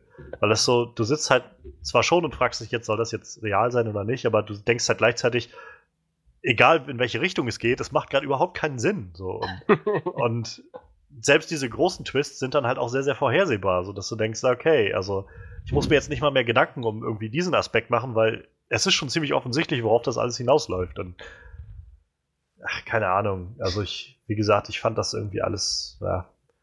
Da steckt, glaube ich, auch eine interessante Botschaft hinter, so dieser, dieser Gedanke von, wir machen uns irgendwie selbst kaputt mit unserer Gesellschaft und ähm, mit, mit unserer gerade so, so äh, Produktionsgesellschaft und äh, alles muss immer nur noch schneller und noch effizienter sein und bloß keine Freizeit machen, sonst äh, könnte man ja irgendwie ne, irgendwie Geld verlieren oder sowas. Äh, das ist schon irgendwie ein netter Gedanke, der da so hintersteckt. Aber im Großen und Ganzen, gerade zum Schluss, wird das irgendwie alles dann so fallen gelassen, um irgendwie so eine so ein typisches, klischeehaftes Ende darzustellen mit großer Schlacht gegen den großen Bösen, der auch halt so offensichtlich ist den ganzen Film über. Und keine Ahnung, also ich fand ihn nicht gut. Ich fand ihn einfach nicht so wirklich gut. Schön dargestellt, aber das war's. Und halt gutes Schauspiel, aber ja. Und Jason Isaacs spielt mit. Der Mann, der bei, äh, bei Harry Potter den Lucius Malfoy gespielt hat. Und ich, wir haben im Kino gesessen und uns die ganze Zeit gefragt, woher wir den kennen. Und es fiel uns nicht ein, bis wir nachher nachgeschaut haben, weil bei Harry Potter hat er ja so diese mega langen ja. blonden Haare und äh, ja, die hat er da halt nicht. Da hat er halt so recht kurze, so braun-schwarze Haare oder sowas. Und wenn man es dann weiß, denkt man so, ja, stimmt, das Gesicht, das kommt mir bekannt vor, so, aber die, sonst sitzt man die ganze Zeit so, das, irgendwie kommt er mir bekannt vor, aber ich weiß nicht, wo ich ihn hinstecken soll. Also, naja. Ja, so viel zu A Cure for Wellness. Investiert euer Geld lieber in was anderes. Geht lieber in The Lego Batman Movie oh, oder John oder, Wick. Oder kauft oder wartet, die Blu-ray von Shutter Island. Ja, ja, genau. Oder geht zu, wartet noch ein bisschen und geht zu Logan jetzt oder, oder keine Ahnung. Macht irgendwie mehr mit eurem Was? Geld als, als Cure for Wellness. Schön. Gut, ähm, wir haben noch einen Flashlight-Film, zu dem wir auch noch kommen müssen, bevor wir zu Boston kommen. My Life as a Zucchini. Mein Leben als Zucchini. Ich finde den Namen schon echt gut eigentlich. Ja, das, also das war halt auch so ein, eigentlich mit einer der Gründe, warum ich gesagt habe, ich möchte den Film gerne sehen, weil ich den Titel unglaublich seltsam fand. Und ich habe halt nur mitbekommen, dass der Film für den besten Animationsfilm nominiert war. Oscar dieses Jahr. Und ansonsten hatte ich keinen Plan, um was es in dem Film überhaupt geht. Also nicht mal welche Animationsart Richtung das sein wird oder so. ähm, ich glaube, du hattest auch nicht viel von gehört, oder Freddy? Nee, halt nur den Titel, ansonsten keine Plakate, keine Trailer. Ich habe nur von dir gehört, dass der lustig sein soll. Also dachte ich. Habe ich gesagt, dass der lustig sein soll? Ja, ziemlich sicher. Denn daraufhin hatte ich eine klare Vorstellung, was da wahrscheinlich im Film passieren würde. Ich dachte. Das tut das mir leid, das wollte ich nicht. Also ich, ich wusste auch nicht, was auf mich zukommt, aber keine Ahnung. Ist, also, das, wenn das ich das gesagt habe, dann habe ich falsche Informationen gehabt. Nee, also das ist doch überhaupt nicht schlimm. Dadurch, dass ich diese Erwartung hatte, wurde das dann umso interessanter, als sich das als was anderes entpuppt hat. ähm, ich hatte erwartet, dass das so eine total bekloppte Kiffer-Humor-Komödie wird über, über eine Zucchini mit einem Bewusstsein, die einfach ja, nur mitkriegt, ja. was um sie herum passiert aber die halt nicht eingreifen kann. Sie ist nach wie vor nur eine Zucchini. Geil. Wow, du hast... Dann hätte ich mir den vielleicht reingezogen, weil dann ging es ja so in Richtung äh, Sausage Party. Du hast, glaube ich, gerade ein halbes Skript geschrieben. So. ja, das hatte ich dann gedacht. Ich dachte so, ja, das wird vielleicht ganz schön abgedreht, aber wer weiß. Ich meine, könnte funktionieren, könnte auch nicht funktionieren. Auf jeden Fall wird's, wird's lustig. Ja. Und naja, dann haben wir uns halt reingesetzt, dann habe ich nach ein paar mehr Informationen gefragt, dann meintest du, das ist so Stop-Motion-Animation. Oh, okay. Ähm, ja, meinetwegen sollen sie auch das machen. Ich dachte, es gibt dann eine Zucchini als Hauptdarsteller und alles andere sind echte menschliche Akteure, wie, keine Ahnung, ein B-Movie oder so. ähm, und ja, das waren meine Erwartungen an den Film. Ja, tatsächlich ähm, war der Film, also er lief bei uns auch bloß in diesem kleinen Indie-Kino, was wir so haben. Und er lief nachmittags in der Rubrik Kinderfilm. Deshalb hat er auch bloß 5 Euro gekostet. Und nicht wie sonst 6. Also. ähm, aber ja, ich, wie gesagt, ich wusste auch nicht so recht, was auf mich zukommt. Aber ich habe nicht mit dem gerechnet, was wir gesehen haben. Also, so generell, also in dem Film geht es halt, um das vielleicht kurz abzureißen, wir bleiben jetzt auch mal möglichst spoilerfrei, obwohl man da, glaube ich, auch nicht so viel spoilern kann irgendwie. Aber naja, es ist ein französischer Film und der Film handelt von einem Jungen namens Ikare, der von seiner Mutter Zucchini genannt wird. Und ich schilder jetzt einfach nur mal die erste Szene den, den Einstieg des Films, um mal vielleicht kurz so ein Feeling dafür zu geben, was in dem Film so der Ton ist. Bedenkt bitte, äh, es ist ein animierter Kinderfilm. Die Kinderfi also die Animationsfiguren sind halt sehr, sehr abstrakt dargestellt, würde ich sagen. Wirkt halt alles wie so kleine Püppchen irgendwie. So marionettenmäßig. Rate ich mal, wo das gemacht, ich weiß es nicht genau. Und auch so generell, alles ist recht runtergebrochen. So es sieht jetzt nicht so aus wie bei Disney oder jetzt auch bei Kubo and the Two Strings von Leica Studio oder sowas, sondern es wirkt alles schon sehr runtergebrochen, wie so, ein, wie so eine Kinderserie halt, wie so eine Kleinkindserie irgendwie. Naja, auf jeden Fall die erste Szene. Also du hast halt diesen kleinen Jungen sitzen in seinem Zimmer, das ist im Dachgeschoss, und der kommt über so eine Klappe im Boden, wo er dann, also wo dann die Treppe drunter ist, kommt er halt in dieses Dachgeschoss rein. Er sitzt oben, spielt mit einem kleinen, mit so einem Flugdrachen, hängt den einmal an seinen Balkon und der fliegt draußen rum. Und ähm, ja, dann geht er runter und äh, du hörst halt immer, hörst ein bisschen Stimmen und so Gespräche und kriegst damit, dass die Mutter sitzt im, äh, in der Stube und schaut Fernsehen, irgendeinen Film. Und naja, man, man sieht erst immer alles nur so von weitem so aus Ikaris, naja, aus Ikaris Sicht so, wie er dann irgendwie sich das als anguckt und so langsam irgendwie an die Stube näher rangeht. Ja, und du hörst halt ab und an so, so ein bisschen so, so, so Gegrunze oder sowas. So, äh, und sowas. Und naja, wie sich dann rausstellt, sitzt die Mutter ziemlich stockbesoffen vom Fernseher und guckt halt diesen Film, was scheinbar ein Liebesfilm ist. Darüber wird dann auch recht schnell klar mit den Kommentaren, die sie so ablässt, dass, äh, dass der Vater von Ikara halt nicht mehr da ist. Der hat sich wohl getrennt von, von der Mutter. Und ähm, ja, dann irgendwann wirft sie so eine leere Bierdose nach draußen, so in den Flur. Und Ikare sammelt die dann ein, geht hoch und baut dann aus einem riesigen Haufen an leeren Bierdosen äh, einen, so, so einen Turm, so was man halt macht als äh, so als Kind, ne? wie man sich wie die Zeit ver vertreibt. Ich glaube, der Junge ist neun. Und naja, während er dann irgendwie am Bauen ist, äh, stolpert er dann irgendwie und schmeißt diesen ganzen Turm um und alle diese Bierdosen fallen die Treppe runter und landen auf dem Boden. So, also natürlich sehr, sehr laut, wie Blechbierdosen sind. Die Mutter hört das und du hörst, wie sie dann irgendwie in ihrem Suff irgendwie anfängt äh, zu lallen, so, ja, jetzt, da, so kommst du mir nicht nochmal davon oder sowas. Und du merkst, wie sie näher kommt. Ikare kriegt Panik, dass die Mutter jetzt kommt und ganz offensichtlich will sie ihn verprügeln, nachdem, wie sich das anhört. Du merkst, also du siehst seine Perspektive aus dem Zimmer und hörst, wie sie die Treppe hochgeht und immer weiter hochgeht und er in Panik einfach die Klappe von seiner Treppe, äh, von seiner, seinem Zimmer sozusagen zuwirft. Und dann klappert es und er macht die, die Tür auf und dann gibt es einen Cut. Und die nächste Szene ist, wie er in ein Kinderheim kommt, weil er seine Mutter umgebracht hat. Vorher Schöner fliegt noch sein Drachen aus dem Fenster und es fängt draußen an zu regnen, wie bescheuert. Ja, also das ist so der Ton von dem Film. Also das war auch der Moment, wo wir, glaube ich, beide saßen so, okay. Yep. Wow.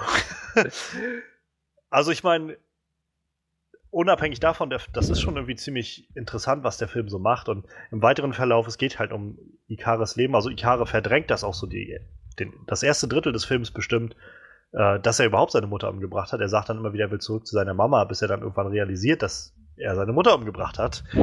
Ähm, naja, und äh, er kommt halt in dieses Kinderheim und da sind dann halt andere Kinder, wie man sich das so vorstellt. Und er wird zu Anfang so ein bisschen gehänselt, gerade von diesem Anführer der Gruppe da. Und irgendwann taut er auch mit dem so ein bisschen auf. Und der erzählt ihm dann zum Beispiel, welche Hintergrundgeschichten die anderen Kinder so alle haben. Ein Mädchen ist zum Beispiel da, eine, ein farbiges Mädchen, dessen, äh, deren Mutter wurde abgeschoben, als sie in die Schule kam. Deshalb ist sie in diesem Kinderheim gelandet. Ähm, es ist ein, er selbst, dieser Anführer hat gesagt, seine Eltern haben regelmäßig Drogen genommen, zusammen vor ihm und so, so dass er dann naja, äh, raus musste, dann war ein Kind, was äh, der, dessen Mutter ähm, hatte so eine Zwangsneurose oder sowas, dass die irgendwie stundenlang das Klo geputzt hat oder irgend sowas und der Junge deshalb dann irgendwann nicht mehr da leben konnte. Ähm, oh, natürlich das Mädchen, wo er dann bloß meinte, ähm, und bei ihr, ja, ihr Vater hat irgendwas Ekliges mit ihr gemacht und sitzt jetzt im Gefängnis deswegen. Dann kommt nachher noch ein neues Mädchen dazu, mit, in das Ikari sich so verliebt dann. Ähm, naja, und äh, die, von der finden sie dann raus, dass äh, deren Eltern sich, also der Vater hat die Mutter umgebracht und dann sich selbst und das alles vor Augen des Mädchens. Also es geht halt im Großen und Ganzen in diesem Film um traumatisierte Kinder, Waisenkinder auch vielfach so. Wie gehen Kinder mit so Traumatisierungen in dem Alter um? Das ist irgendwie, also unabhängig jetzt von vom Kinderfilm-Aspekt, ist das halt eigentlich, finde ich, ein sehr, sehr tolles Anliegen irgendwie und eine sehr sehr interessante Charakterstudie, die da drin steckt. Also der Film spielt halt auch, finde ich, wie so eine Charakterstudie sich ab. Es gibt halt keinen wirklichen roten Faden in dem Sinn. Es gibt so kein großes Problem, was behandelt wird. Es geht jetzt nicht darum, dass, keine Ahnung, dass sie irgendwie sich dann als, als Team irgendwie vorbereiten auf, keine Ahnung, das, das nächste Dorffest, weil sie da irgendwas aufführen wollen oder irgend sowas. Es geht einfach nur so von Problem zu Problem irgendwie in diesem Film. Und es ist irgendwie interessant, was sie da aufbauen, was, wie sie es aufziehen, dass, wie die Kinder damit umgehen, wie die Kinder auch darüber reden und, und wie man irgendwie mit, ja, auch irgendwie mit, mit Liebe und Zuneigung irgendwie sich gegen solche schlimmen Sachen irgendwie gegenstellen kann. Aber spätestens nach 15 Minuten in diesem Film saßen Frederik und ich da und dachten so, diese Kinder werden nachher einen Haufen Fragen, also es waren so drei, vier Eltern oder sowas mit ihren Kindern da drin in dem Film. Und es war so, diese Kinder werden nachher einen Haufen Fragen an ihre Eltern haben. Achso, der, also der Film heißt Mein, mein Leben als Zucchini, weil äh, seine Mutter Ikare immer Zucchini genannt hat. Und er möchte nachher auch immer Zucchini genannt werden, weil er das so mit seiner Mutter verbindet. Und Letztendlich behält er zum Beispiel auch eine Bierdose, weil das eine, eine Erinnerung an seine Mutter ist. Allein das ist schon irgendwie deprimierend genug. Also dafür, dass es ein Kinderfilm ist, spricht der meiner Meinung nach verdammt viele verstörende Themen an. Genau deshalb, wie du sagtest, werden die Kinder dann erstmal ihre Eltern fragen, warum macht jemand drei Wochen lang sein Klo sauber? Was für, was für eklige Dinge meinten die denn, als, sie ja. gesagt haben, der Vater hat was mit seiner Tochter da gemacht. Und naja, also abgesehen davon gibt es auch noch haufenweise sexuelle Anspielungen, die zwar kindgerecht sehr, formuliert sind. Ja, aber, aber, auch sehr grafisch eigentlich da, also so von der, von der Formulierung her. Ja. Er, er, steckt seinen Schniedel in sie rein und der explodiert dann. Ja, Oder erstmal zappelt die Richtung. noch ein bisschen. Ja.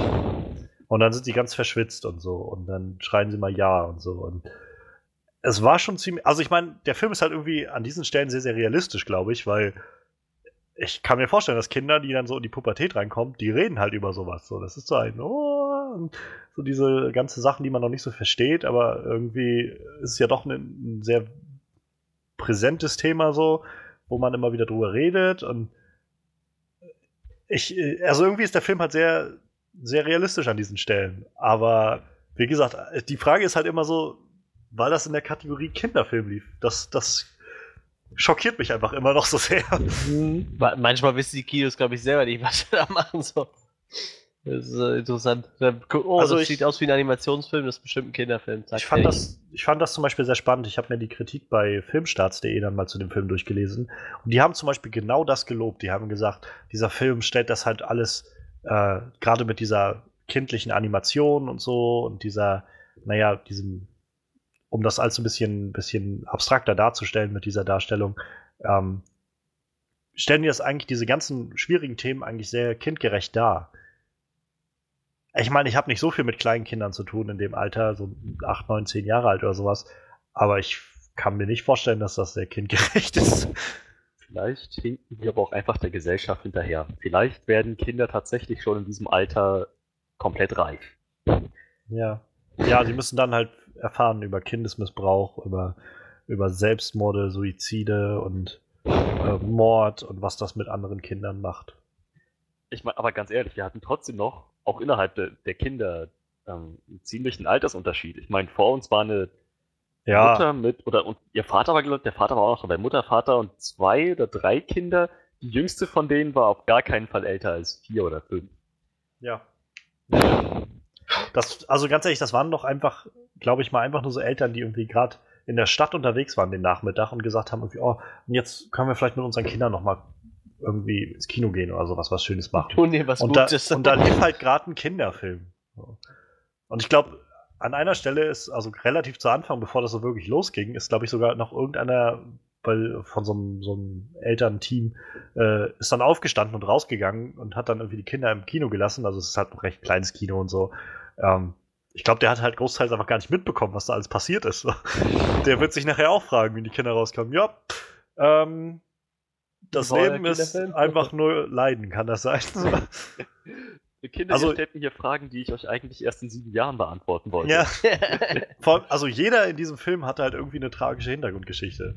Jupp. So, also selbst der Polizist, der dann irgendwie da auftaucht und irgendwie so der gute Charakter ist den ganzen Film über, äh, der dann sich um, um Zucchini kümmert und irgendwie, nachdem seine Mutter gestorben ist, dann auch immer wieder dahin fährt in das, in das Heim und so. Selbst von dem kriegst du irgendwann mit, wenn er dann erzählt, ja, er hat, er hat halt einen Sohn, aber der ist halt irgendwann einfach weggegangen, so ungefähr. Manchmal wollen die Kinder einfach nicht mehr mit den Eltern leben, so umschreibt er es dann den Kindern gegenüber. Wo du dann irgendwie auf einmal so voll mitbekommst, Alter, der, der hat halt irgendwie mega Verlust erlitten, so. Also jetzt nicht durch Tod, aber so trotzdem irgendwie ein großer Lehrer, eine große Lehre da irgendwie in sich hat. Und naja, jetzt, jetzt füllt er das irgendwie mit diesen Waisenkindern gerade auf oder so. Und das ist schon ziemlich krass so. Oder auch dann ein so Mädchen, was da, also dieses eine Mädchen, was dann da hinkommt, äh, die, die neu hinkommt, in die Ikare sich dann da verliebt, ähm, ist dann auch so eine Story, dass sie halt von ihrer Tante dahin gebracht wird, weil ja ihre Eltern sich umgebracht haben. Und die Tante will sie erst zu Anfang nicht und kommt dann aber nachher wieder, weil sie äh, kann ja dann staatliche Unterstützung kriegen, wenn sie halt ein Kind hat. Deshalb will sie dann das Kind mehr oder weniger adoptieren. Und die ist aber halt so mega, mega bitchig. Also ich meine, nicht unrealistisch so. Ich hatte schon das Gefühl, dass es solche Eltern gibt, Mhm. die so drauf sind und halt, äh, du kleine Schlampe und sowas und keine Ahnung. Aber wie gesagt, wieder sowas, wo ich denke, in einem Kinderfilm? So? Also dann, vielleicht sollte man das einfach nicht als Kinderfilm sehen. Wahrscheinlich war es auch keiner. So, wie gesagt, das Kino hat es wahrscheinlich einkategorisiert und dann war es halt.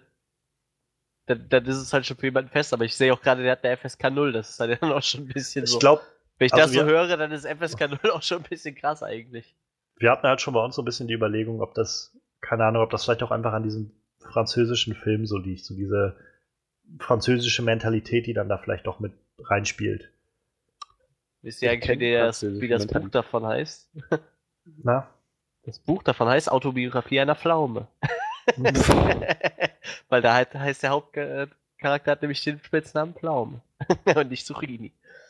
Schön. Also ich kenne französische, die Mentalität der Franzosen nicht wirklich gut, vor allem nicht was die Kindererziehung angeht.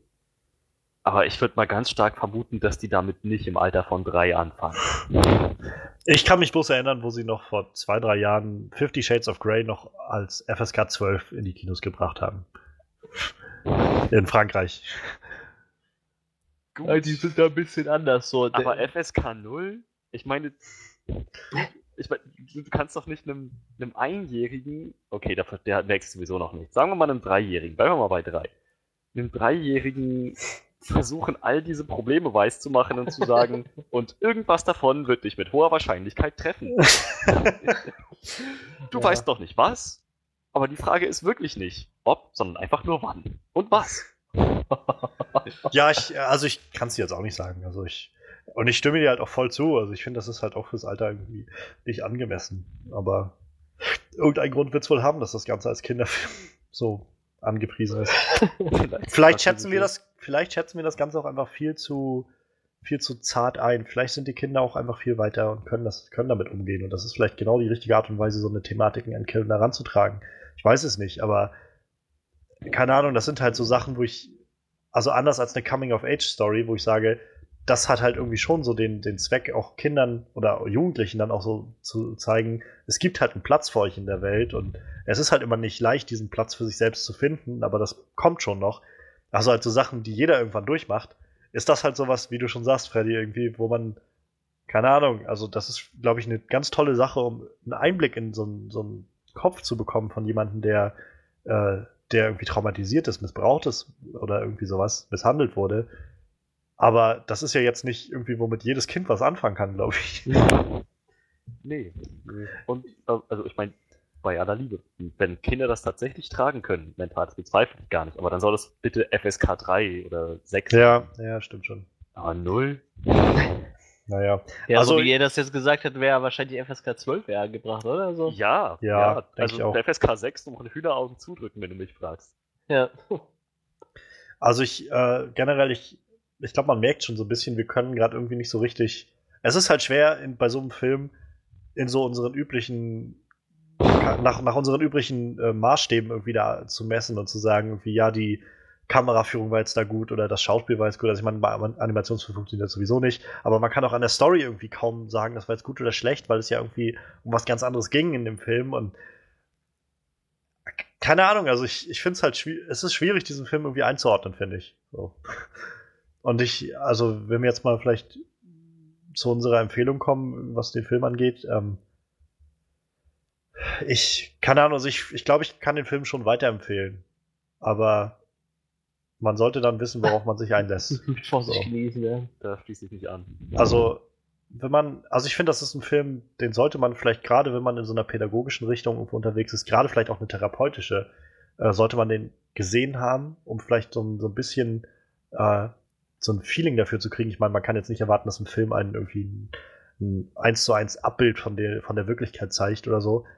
Aber ich glaube, der Film gibt sich Mühe, einfach so ein, so ein Verständnis zu öffnen für so eine Fälle irgendwie. Und das ist, glaube ich, eine sehr tolle Sache, sich damit auseinanderzusetzen, vielleicht auch eine Diskussion anzustoßen und sein eigenes Interesse dafür anzustoßen. Wie gesagt, nur als Kinderfilm weiß ich nicht, ob ich das als Kinderfilm ne nehmen würde. Also ich, ich glaube, ich bin da irgendwie so bei sieben von zehn oder so auf so einer relativ kippligen Skala, weil das irgendwie alles ja, sich nicht ja. so anwenden lässt wie sonst.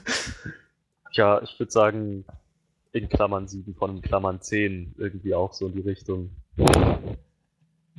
In Klammern 7 von den Klammern 10. Ja, falls man, falls man das überhaupt, also in Klammern mit, mit, mit Sternchen und Index, falls man das überhaupt anwenden darf. so ein bisschen außerhalb von Konkurrenzfeld, dieser Film, habe ich das Gefühl. Ja. ja. Naja. Ja, mein Leben als Zucchini. Ähm, dann bleibt uns jetzt nur noch unsere Review zu Boston. Ich bin echt gerade am überlegen, ob ich da nicht lieber aussteigen soll, weil ich den Film eigentlich gerne sehen wollte. Wenn, ich, wenn, wenn ich dann die Möglichkeit bekomme, dass er hier in irgendeinem Kino irgendwann in den nächsten Jahren noch läuft, dann würde ich ihn mir eigentlich gerne angucken. Also, mach wie du denkst. Ich weiß halt nicht, ob man da so viel spoilern kann, weil, naja, es ist halt irgendwie einfach auf Tatsachen, die passiert sind. So. Hm. Ja, das stimmt schon, aber vielleicht. Äh, Titanic zu spoilern ist vielleicht auch nicht so clever. Also ja, ich weiß, musst du wissen. Ich, ich, ich glaube, ich entscheide mich trotzdem dafür auszustellen. Ich kann sowieso nicht sagen. Ich habe den Film nicht gesehen, verdammt. Du kannst ja intelligente Fragen stellen. Du kannst die, könntest die Diskussion immer noch mal äh, bereichern und irgendwie anstoßen. Ja, aber nicht mal das kann ich, weil ich glaube, ich habe auch die Ereignisse vom Boston Marathon nicht mehr so im Kopf. So, da hätte ich mich wahrscheinlich auch vorher da nochmal einlesen müssen. Das ging uns auch so. ja, das ist das Problem bei der ganzen Also wir Geschichte. zumindest, ich weiß nicht. Also Ja, ja, ja, ja, okay. definitiv. Also ich, Ich meine, klar hat man das irgendwo im Fernsehen und Radio mitbekommen, aber so, was da so genau abgegangen ist, Nee, halt nicht in allen Einzelheiten. ja, eben. jedenfalls nicht in Deutschland. Ne? Also, Nee, oder nee. ich glaube, wir waren, glaube ich, auch, also ich jedenfalls für meinen Teil habe das, glaube ich, damals noch nicht so wahrgenommen, was irgendwie auf der Welt passiert ist und mich da so reingelesen oder so. Ja, gut, dann, also entscheide dich, Manuel. Jetzt Okay, oder nie. okay, okay, okay, dann, dann, ja, okay, dann, dann steige ich jetzt aus und überlasse euch das Feld. Dafür Gut. erzähle ich dann nächste Woche bei, äh, was hatten wir nächste Woche? Silence. Logan. Silence. Ja, also genau, nächste Woche, wir- gehe ich dann Wir gucken Woche Logan, du guckst Silence. Achso, Nein, ich versuche dann beides zu gucken und dann da mehr zu erzählen, wenn ihr den Gerne. nicht gucken dürft. Gut, äh, dann äh, allen Zuschauern noch äh, viel Spaß. ja, Äh. alle Leute, die ihr gerade euren, euren Rechner oder euer Handy anstarrt. Ähm, Ja, dann, äh, ich wünsche euch noch einen schönen Abend, ich wünsche dem Publikum einen schönen Abend und äh, viel Spaß mit der Review zu Boston. Ich dann werde sie mir nicht anhören. Ciao. Bis dann. dann Merkwürdige Situation, das hatten wir noch nie. ja, ja, also mittendrin ist noch niemand ausgestiegen. Das ist ein bisschen seltsam. Gut, ähm, dann würde ich sagen, lass uns wie immer mal schauen, was unsere Erwartungen an den Film waren. Wie, was hast du so erwartet von dem Film, Freddy? Ich wusste halt nur, dass vom selben Regisseur wie von Deepwater Horizon. Genau. Peter Und Berg. auch wieder mit demselben Hauptdarsteller. Daher dachte ich so, Deepwater Horizon hat mir verdammt gut gefallen. Also warum, warum sollte ich nicht an diesen Film auch entsprechend verhältnismäßig hohe Erwartungen haben? Hm? Ähm, wie gesagt, also mit den Ereignissen vom Boston Marathon hatte ich mich jetzt nicht mehr genau auseinandergesetzt. Ich konnte auch nicht mehr in allen Einzelheiten. Eigentlich, eigentlich wusste ich nur, dass es einen Anschlag gab und dass es mit Bomben zu tun hatte. Aber mehr wusste ich auch gar nicht mehr. Ich habe das, auch wie du schon sagtest, ich habe das damals nicht so wahrgenommen. Daher war ich offen für jegliche Art von Geschichte, die da erzählt wurde. Ich gehe mal davon aus, es beruhte auf Tatsachen. Ähm, aber ich wusste im Vorfeld nicht, wie sehr da- das jetzt von Belang sein würde. Ob sie sich einfach nur die Tatsache, die Tatsachen als Grundlage nehmen und dann ihre eigene Geschichte dazu spielen oder tatsächlich so immer und immer wieder Punkte einbringen, die tatsächlich auch passiert sind. Wusste ich nicht. Aber ich war offen für beides. Was ich erwartet hatte, war hauptsächlich ein dramatischer und gut aufgebauter Film mit einer packenden Story. Ja, ich glaube, da bin ich halt so ziemlich auf demselben Boot. Also, wir waren ja letztes Jahr echt mega überrascht von Deepwater Horizon. Hm. Und ich hatte halt, äh, ich glaube, kurz davor oder danach, also so auf jeden Fall in dem näheren Umfeld, ähm, näheren zeitlichen Rahmen sozusagen des unseres Schauens von Deepwater Horizon hatte ich halt irgendwie gehört, dass dieser Patriots Day in Amerika oder dann halt hier Boston äh, laufen sollte, also auch kommen sollte noch dieses Jahr mit wieder Peter Berg und äh, Mark Wahlberg und da habe ich halt, nachdem wir Deepwater Horizon gesehen haben, gedacht, ich muss nochmal nachgucken, welcher Film war das? Das, das, also Deepwater Horizon war so gut gemacht und naja, dann habe ich halt nachgeschaut und dann auch gesehen, oh, Patriots Day, Boston Marathon, stimmt, also so wie du es auch gerade sagst, ich konnte mich dann auch erinnern, stimmt, da gab es diesen Anschlag mit Bomben, aber pff, also viel mehr wüsste ich jetzt auch nicht dazu. So. Und äh, insofern haben mich meine Erwartungen dann auch eigentlich auf diesem, einfach so auf Grundlage des, was ich schon gesehen habe, einfach auf diesem Level gelassen von, das wird bestimmt wieder sehr dramatisch werden. Ähm, und dann kamen die ersten Trailer und das hat mich auch irgendwie bestätigt da drin in meinen Erwartungen. Und ja, insofern bin ich halt auch recht, recht positiv irgendwie an die ganze Sache rangegangen. Also ich habe, äh, war sehr offen irgendwie dafür, mich jetzt auch emotional greifen zu lassen für alles, was da so passiert.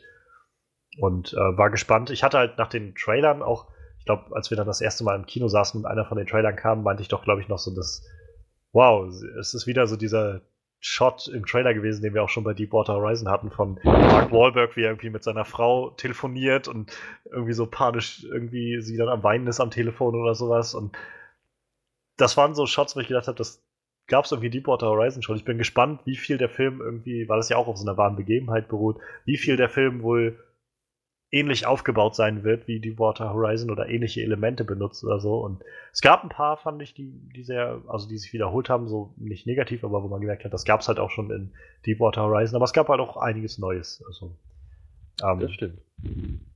Ja, also ich meine, dann lass uns doch gleich mal gucken, was uns gut gefallen hat in dem Film. Äh, fang gerne schon mal an, ich gieße mir erstmal eine Tasse Tee ein. Okay, was hat mir gut gefallen? Ähm, ich fange mal gleich von meinen Erwartungen an. Ich fand die Story war sehr, sehr fesselnd. So, also wirklich, wirklich sehr packend. Ich vergleiche das zumindest für mich mit uh, The Girl on the Train. Ich weiß, dass ich mit dieser Meinung in einer Minderheit bin, aber ich fand die Story von diesem Film sehr fesselnd und das war sie in diesem Fall, also hier jetzt in dem Film Boston auf jeden Fall auch. Ich mochte den insgesamten, so, so den Ton des Films, so wie am Anfang erstmal diese, ja, beinahe Idylle beschrieben wurde. Ja. Schöner, warmer, frühlingshafter, sommerhafter Tag. Leute aus verschiedensten Ecken der Stadt, aus verschiedensten gesellschaftlichen Schichten, aus verschiedensten Hintergründen bereiten sich auf den Marathon vor, alle irgendwie mit ihren persönlichen Zielen, sonnig, so. Und dann, ja, selbst der, selbst der Hauptcharakter, ich habe ich hab gerade vergessen, wie er hieß, gespielt von Mark Wahlberg, der hm. Polizist. Ich schau mal nach. Äh, auch er, halt so stinknormaler Tag für ihn. Ähm, er freut sich nicht unbedingt darüber, dass er als Wache da abgestellt wurde für den Marathon, aber er nimmt es auch hin. Es geht nicht hinaus über so ein bisschen, über seinen eigenen Boss meckern. Halt ein ganz, ganz normaler Tag. Ganz gewöhnlich. Und dann bricht die Hölle los. So. Tommy, Tommy hieß er. Tommy, genau. Und ab dann ist der Ton auch wesentlich düsterer, wo man noch echt, wo ich zumindest das Gefühl hatte, nachdem, nachdem dieser Anschlag war, dass ich das Gefühl hatte, jeder der Charaktere, die da noch gezeigt wurden, jede Konversation, alles, alles hatte noch irgendwie so diesen, diesen Beigeschmack von Schock und ja. Trauma. So, das ja. wurde echt, echt gut rübergebracht, fand ich. Auch auch ein interessanter Aspekt, was ich fand, die, die Terroristen, ja. die den Anschlag verübt haben, auch deren Alltag wurde gezeigt. Also auch zu, einfach zusammen mit dem Tagesanbruch von allen anderen Leuten, die beleuchtet wurden, einfach auch die Islamisten gezeigt, wie sie da ihre Schüssel Cornflakes essen, sich noch ein radikalisierendes Video online reinziehen der eine kauft noch irgendwie, keine Ahnung, irgendwo ein, so. Äh, Mutter mit einem Kind läuft eben so in, durch die Szene. So halt auch, ja, so Daily, Daily Business für die Terroristen. Und auch das wurde immer und immer wieder im Film gezeigt.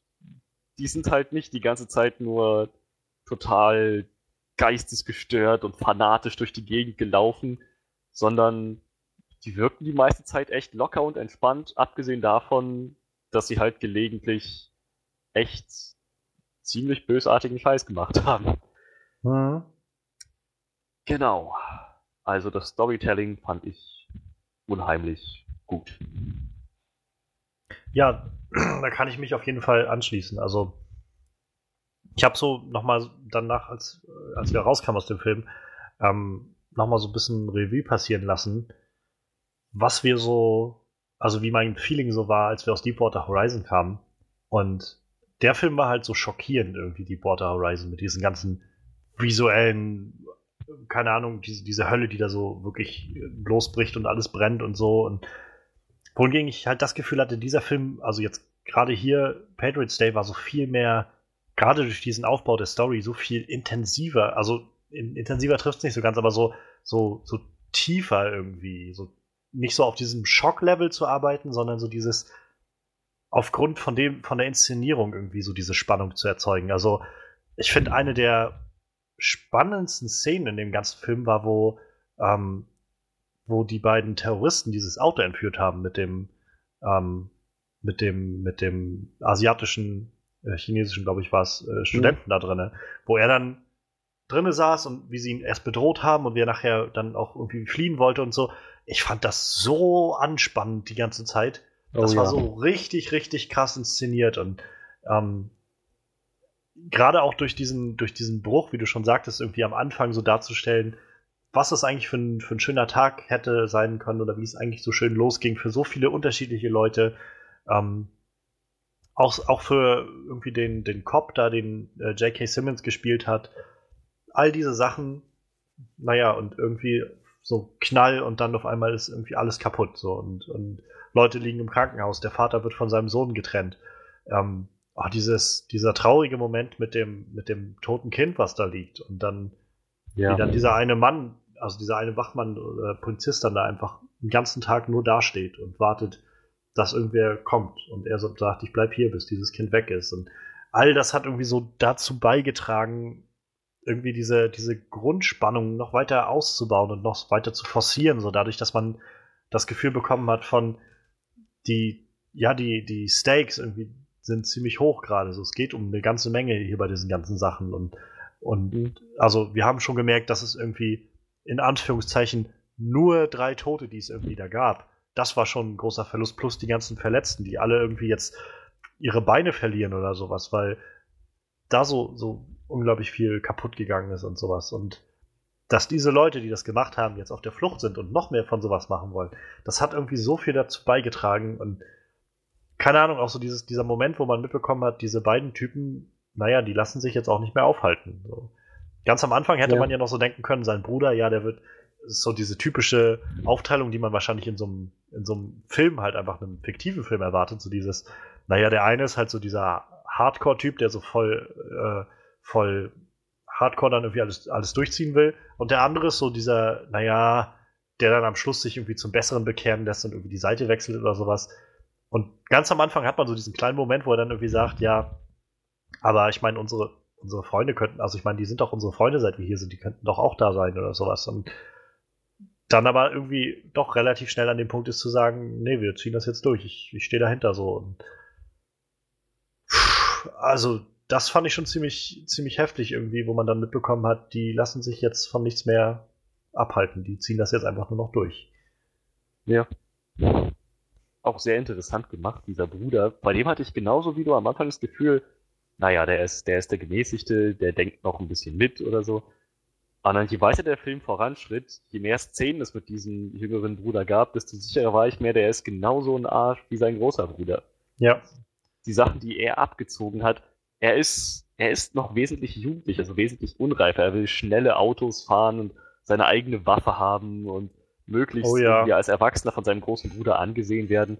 Aber die Sachen, die er tut, um seinen Respekt zu erlangen, sind, gehen halt nach gesellschaftlichen Standards, nach westlichen gesellschaftlichen Standards echt nicht klar. Nee, überhaupt nicht. Und dann gleichzeitig immer noch dieses Gegengewicht zu haben mit diesem, dass sie, sie haben auch eine Frau, also der eine hat auch eine Frau und ein Kind, so mit mhm. der. Und, oder beziehungsweise, ich rate mal, das war nicht sein Kind, sondern sie hat das irgendwie zusammen mit dem Großsohn, ich weiß es nicht genau, hat man jetzt nicht so genau erkannt, aber das war schon, das war wieder so ein Gegengewicht, wo man so mitbekommen hat, ja, diese, also es ist einfach nur schlimm und grausam und so, was diese Leute machen. Aber da hängt halt immer noch so viel mehr noch da drinne, als, als einfach nur zu sagen, es sind jetzt halt diese, naja, diese schnurrbartzupfenden Bösewichte, was sie sagen, oh, ich muss heute die Menschheit vernichten, sondern mhm. da steht halt eine gesamte Ideologie dahinter, die auch nicht aufhört mit diesen zwei Leuten, sondern die noch weitergeht, nämlich dann auch zum Beispiel die Partner von denen und das Kind, was da irgendwie noch mit drin hängt und auch diese Verhörszene, die es ja dann nachher gab mit der, oh, ja. ähm, mit der Freundin da, wo man immer wieder so mitbekommt, ja, irgendwie, das Kind hat es jetzt auch nicht so leicht und wenn das irgendwann mal groß wird und ähm, was mir noch sehr gut gefallen hat, wo ich gerade schon bei der Verhörszene bin, also im weiteren Verlauf oder im weiteren Sinne, ähm, ist halt gerade das Schauspiel. Also von, ich meine, Mark Wahlberg ist halt ziemlich solide, finde ich, in dem Film. Ich habe jetzt nicht so das Gefühl gehabt von, also ich meine, er, er, war wirklich gut so. Ich will jetzt nicht sagen, dass er, dass er schlecht war, aber ich fand ihn in Deepwater Horizon, glaube ich, noch ein bisschen besser im Schauspiel. Ähm, vielleicht hat es mich da auch einfach mehr gepackt, wenn er was gemacht hat. Ähm, zum Beispiel, wie gesagt, ich fand ja am Ende von Deepwater Horizon diese Szene so ergreifend, wie er dann da im, in, der, äh, in dem Badezimmer da zusammengebrochen ist und dann da weint auf dem Boden lag. Ja.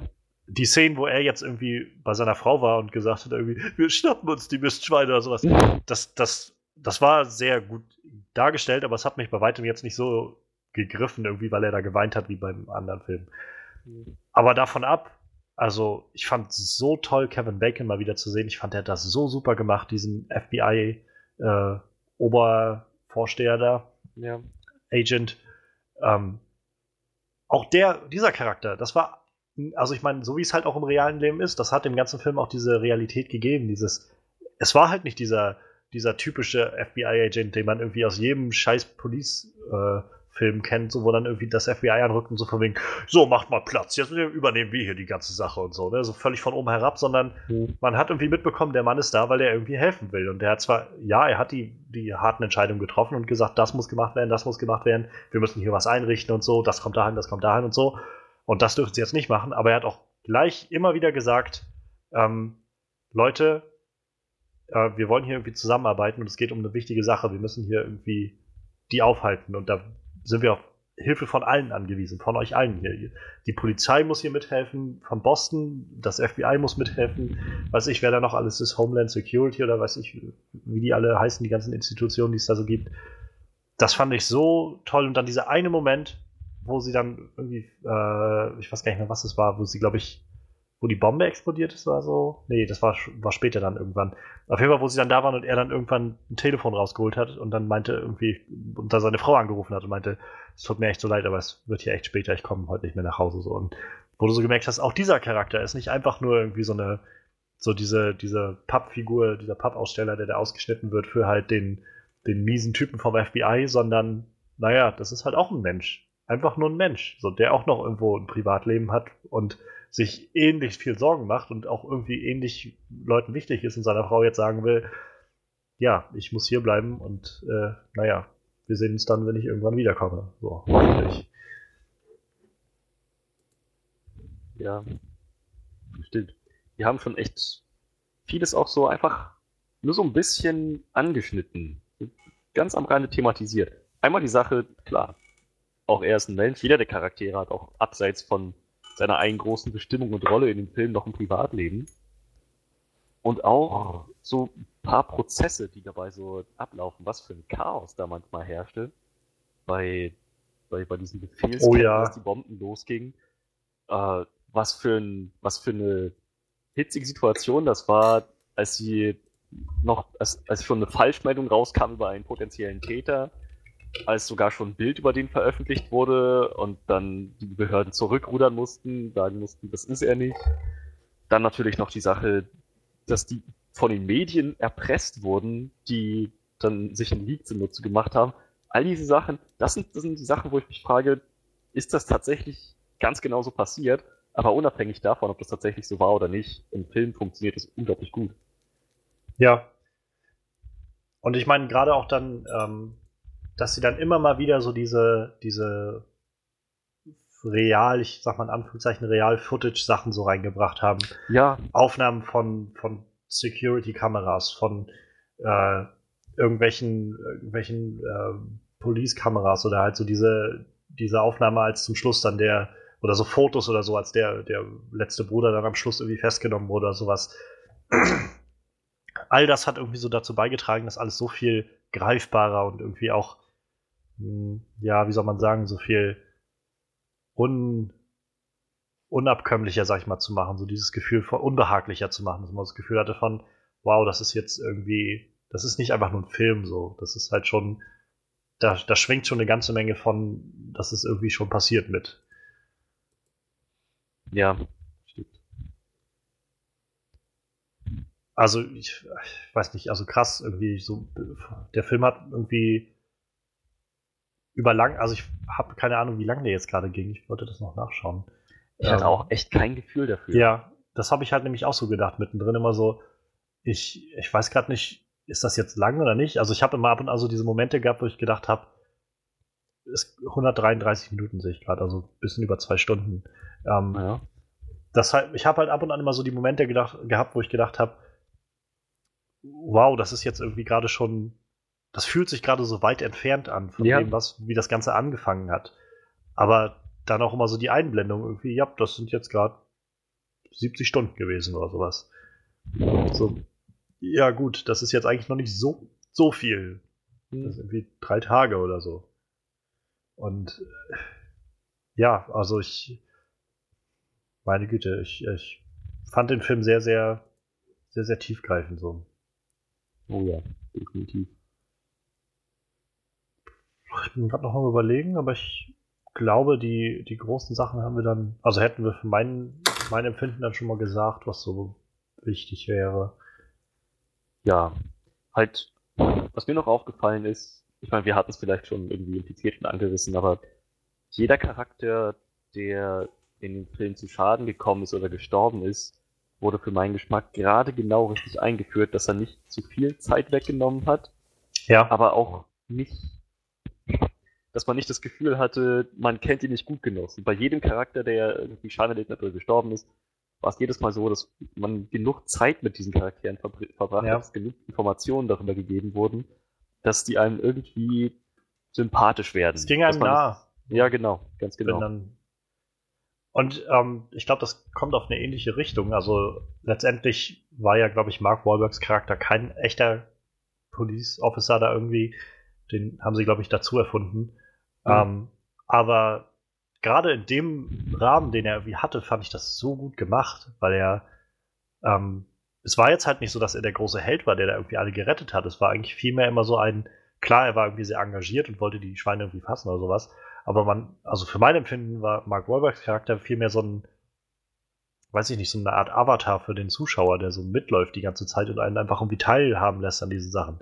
Ja, Und stimmt. Die wirklich großen Aktionen hat er jetzt nicht gemacht. Er war nicht derjenige, der irgendwie den Typen irgendwie eigenständig niedergerannt hat oder sowas, sondern diese ganzen Aktionen sind ja dann doch so geblieben, wie es dann auch war. So irgendwie das Polizeiaufgebot kam dann irgendwann an dem Boot an und hat den Typen gestellt oder sowas.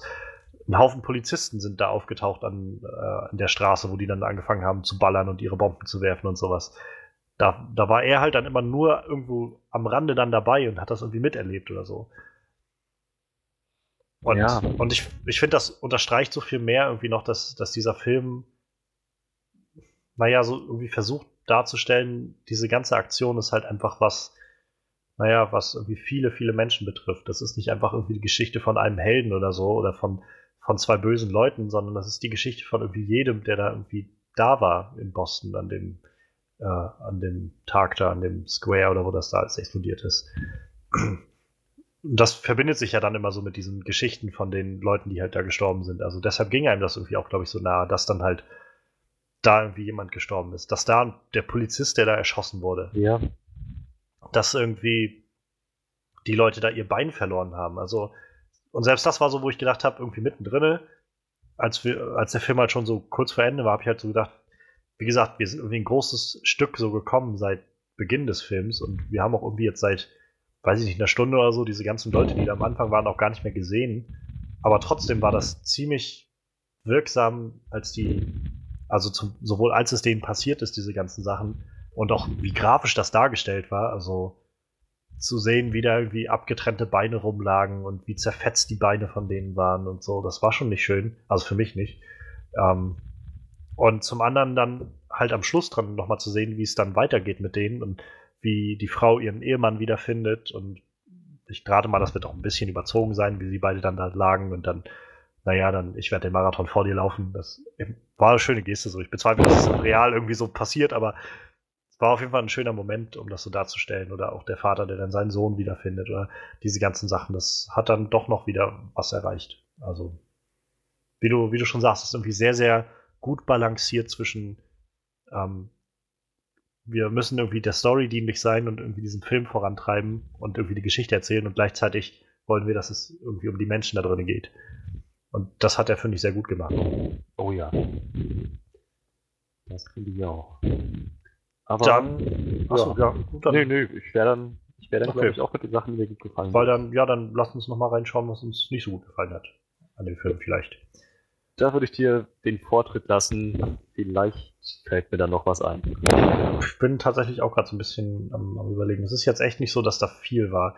Ähm, wir hatten ja, also eine Sache, die mir halt immer wieder auffällt, gerade bei solchen, oder was mir in den Kopf kommt, gerade bei solchen Sachen hier mit den äh, Realverfilmungen, sag ich mal, von, oder Re Realverfilmungen von so realen Ereignissen, ist halt immer die Frage, so wie viel davon ist jetzt wirklich, wirklich passiert und was mhm. wurde jetzt dazu gedichtet. Und ähm, ich fand halt die Szenen, gerade mit den Attentätern, war halt, waren halt alle ziemlich, ziemlich intensiv.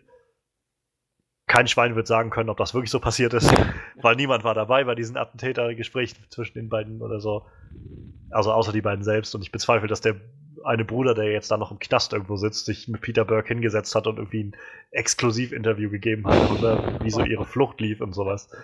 Ähm, insofern, das ist halt also ein bisschen, ja, also das wirft bei mir als, äh, weiß ich nicht, dann auch recht skeptischen Menschen dann immer so ein bisschen die Frage auf, versucht man jetzt hier wirklich real wiederzugeben, was passiert ist, oder will man eher nur äh, so ein bisschen, so ein bisschen so ein Statement abgeben? Ähm, es ist nicht schlimm. Es ist halt nur eine Frage, die sich mir gestellt hat irgendwie. Deshalb weiß ich nicht, ob man das in die Kategorie zählt. Aber eine Sache tatsächlich, die mir gerade noch so auffällt, die ich ein bisschen überzogen fand, war irgendwo so kurz vom, vom Ende, war so kurz bevor sie quasi ihren, äh, ihre große Razzia da gestartet haben und dann die nachher hochgenommen haben, oder den letzten Bruder da noch hochgenommen haben. Da, da saß Mark Wahlberg zusammen mit so einem anderen Polizisten, glaube ich, saßen die irgendwie in so einem ruhigen Moment im Sonnenlicht und dann haben sie sich über die ganze Sache unterhalten, wie schlimm das alles ist. Und dann hat Mark Wahlberg so diesen Monolog gehabt von über diese ganze Sache, dass es halt alles schlimm ist und ja und so, aber dass es halt um Liebe geht, dass es uns alles verbindet und so. Den fand ich ein bisschen sehr preachy, so so ein bisschen sehr ja irgendwie bisschen zu direkt, so das wirkte so ein bisschen wie so eine und jetzt kommt unsere Message. So. Ach ja, stimmt. Das hatte ich, das hatte ich fast gar nicht mehr auf dem Schirm. Das, das war vielleicht ein bisschen, also nicht sehr, aber ich hab's halt, fand's ein bisschen sehr, sehr so ins Gesicht gedrückt. So ein, äh, ja, ich weiß nicht, so ein bisschen wie so ein, wie so ein Priester, der das dann irgendwie so seine Botschaft jetzt so runterlässt. Stimmt. Ja. Ich habe halt schon verstanden, was die Botschaft des Films sein sollte, aber das habe ich auch schon davor verstanden, dass es um diesen Zusammenhalt ging und irgendwie um, um ja, halt um, um Liebe irgendwie dabei und was irgendwie menschliche Verbindung da bringen kann und keine Ahnung, also das ist halt so ein bisschen so, als wenn, wenn irgendwie, weiß ich nicht, Batman und Commissioner Gordon sich in The Dark Knight irgendwo kurz vorm Ende hingestellt hätten und sich irgendwie über, äh, über Terrorismus und den Wahnsinn davon unterhalten hätten oder sowas. So, so ganz direkt. Das, es, es wirkt einfach so ein bisschen out of place, fand ich. Das ist ein guter Vergleich. Ja, stimmt. Also jetzt, jetzt wo du es sagst, würde ich mich da auch anschließen. Wäre mir jetzt aber nicht mehr so direkt eingefallen. Ich weiß, du hattest ja nochmal ähm, auch als wir aus dem Kino kamen, nochmal angemerkt, die, die Verhörungsszene fandest du irgendwie nicht so ganz überzeugend. Richtig, ja. Aber, also ich meine, ich kenne mich mit Verhören nicht aus. Ja. Ich bin in sowas nicht trainiert oder sonst irgendwas. Vielleicht war das die hochprofessionellste und effektivste Verhörmethode, die man in so einer Situation überhaupt anwenden kann, laut Geheimdienststandards oder so. Aber ich hatte von der Verhörszene erwartet, dass da richtig Druck rüberkommt. Gut, dass du mich daran erinnert hast. Ich hätte das jetzt echt, glaube ich, noch eine Weile übersehen. Ich hatte erwartet, dass da Druck rüberkommt, dass ich das Gefühl habe, wenn ich mich jetzt in die Rolle von der Katie, Katie hieß sie, ne? Catherine? Ich glaube ja. Ich glaube ja. Okay. Hineinversetze, dann würde ich denken, hier ist kein Ausweg. Hier ist, hier führt nur ein Weg raus, reden. Ne? Oder halt komplett aufopfern. Ja. Aber das Gefühl ist bei mir nicht rübergekommen. Die Fragen, die diese äh, äh, Agentin, nenne ich sie jetzt mal, gestellt hat, waren interessant, sage ich mal. Die Verhörmethode, ihr, ihr, ihr Muster war ja anscheinend Frage stellen, zeigen, dass man haufenweise Informationen über die, über, über das, über die vermeintliche Täterin, über die, na, wie nennen sie sich? Die festgenommene. Die, festgen die Verdächtige. genau, also dass man haufenweise Informationen über Verdächtige hat. Wieder eine Frage, wieder viele Informationen über die Verdächtige.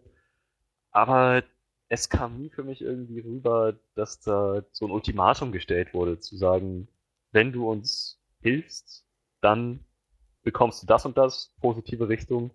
Oder wenn du uns nicht hilfst, dann passiert das und das, negative Richtung. Ja, Ne? ja. Das kam kein einziges Mal vor. Vielleicht ist es tatsächlich einfach der Standard, den sie in so, so einer Situation anwenden. Noch kein Druck in irgendeine Richtung, einfach erstmal antesten, kann ich mir auch vorstellen. Aber ich finde, im, Film hat das nicht so gut funktioniert. Trotzdem Ja. fand ich die Szene extrem interessant, vor allem der Anfang der Szene. Wenn, es wurde jetzt ja nicht genau äh, geklärt, ob diese Agentin tatsächlich Muslimin war oder nicht. Aber Ja, das ist alles sehr, sehr wackelig, diese Szene. Also so nicht unbedingt negativ, aber so sehr, sehr undurchsichtig, so wie wahrscheinlich das irgendwie ist mit so einer geheimen Dienstorganisation. ne? ich fand es halt echt in, dem, in der Hinsicht interessant, dass keiner wusste, wer diese Leute so richtig sind, außer Ja. vielleicht dem äh, FBI-Agenten.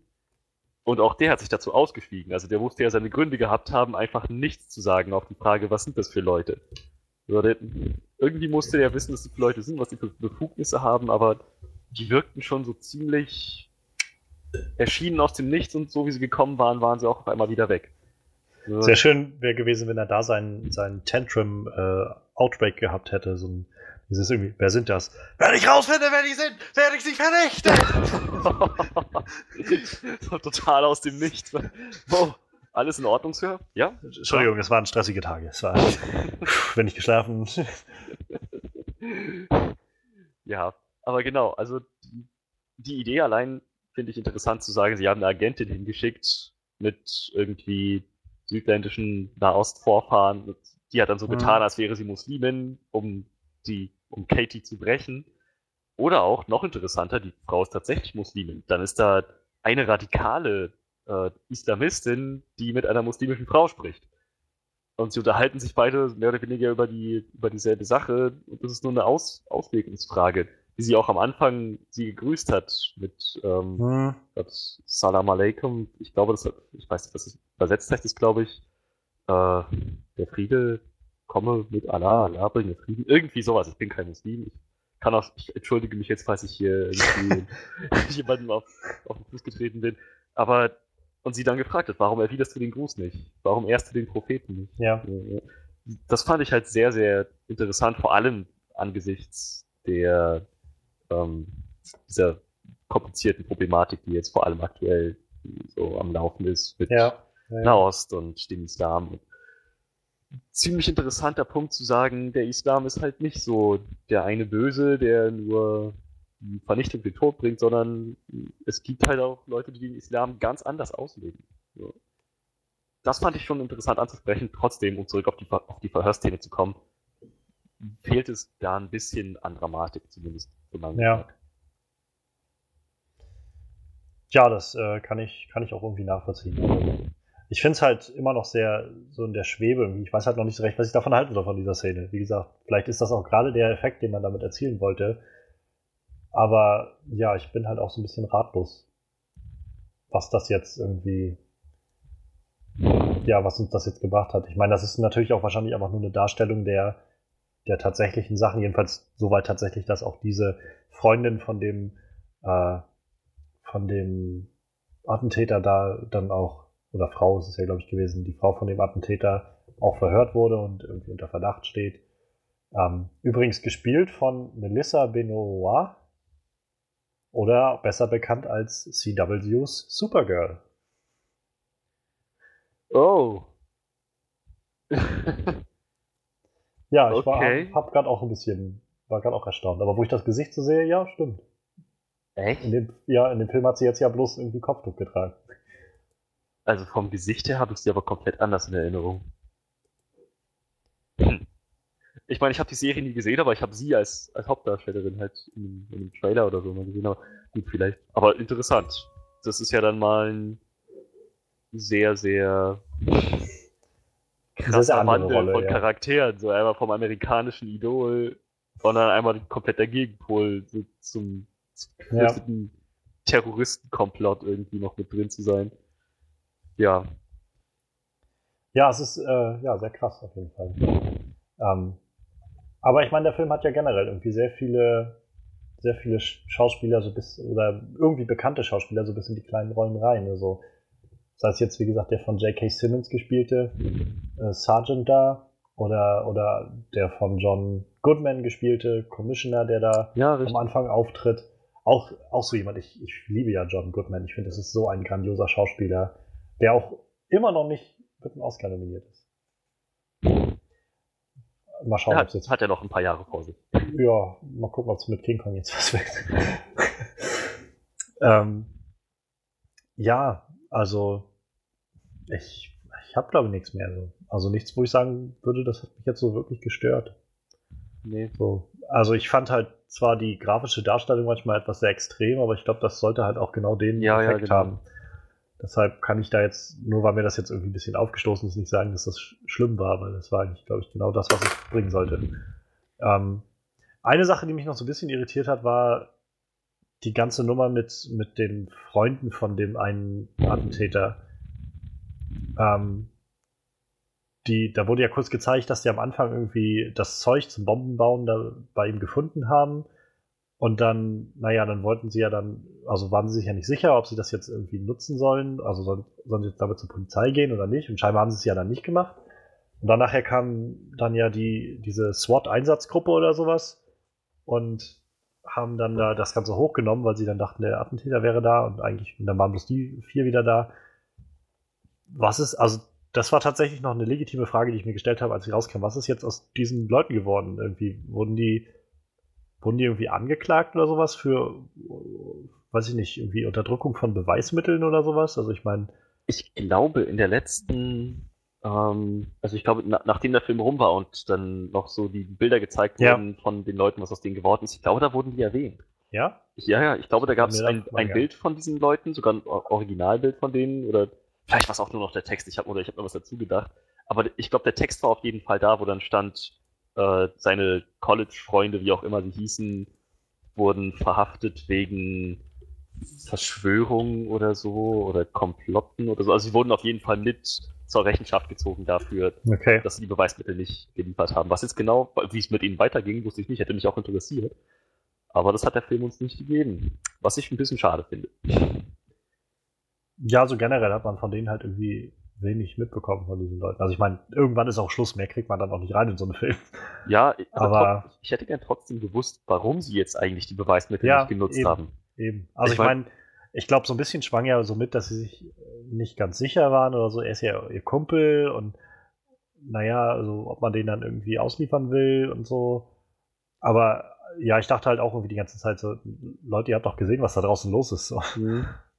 Ich meine, sie haben ihn explizit in den Nachrichten erwähnt als Verdächtigen. Ja, Und dann Ja, kriegen ja. sie das Zeug zum Bombenbauen und ich meine, ich kann mir vorstellen, sie haben ja, das waren ja anscheinend ziemliche Kiffer, vielleicht dachten sie, der verkauft uns das beste Gras, liegt nicht in unserem Interesse, ihn anzuschwärzen. ja. Aber das ja, ist dann doppelt ähm, dumm. Ja, irgendwie schon. Ich hätte trotzdem gern irgendwie diesen letzten Text gehabt. Äh, Seine Freunde wurden verhaftet wegen Verschwörung zum Terroranschlag. Sie wollten die Beweismittel nicht rausrücken, weil sie sein Gras cool fanden. so, ja. Best shit. Zitat Ende.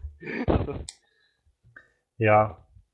Ansonsten. Ah ja, doch, tatsächlich. Ich gucke gerade auf der, auf der Wikipedia-Seite der Englischen, da steht es auch unten nochmal am Schluss, äh, Epilog und so. Und dann, his college friends were arrested for obstructing the investigation and, äh, ja. Genau. Also die beiden wurden, äh, die vier wurden wohl irgendwie unter Arrest gestellt, also festgenommen. Ja. ja. Genau. Immerhin das.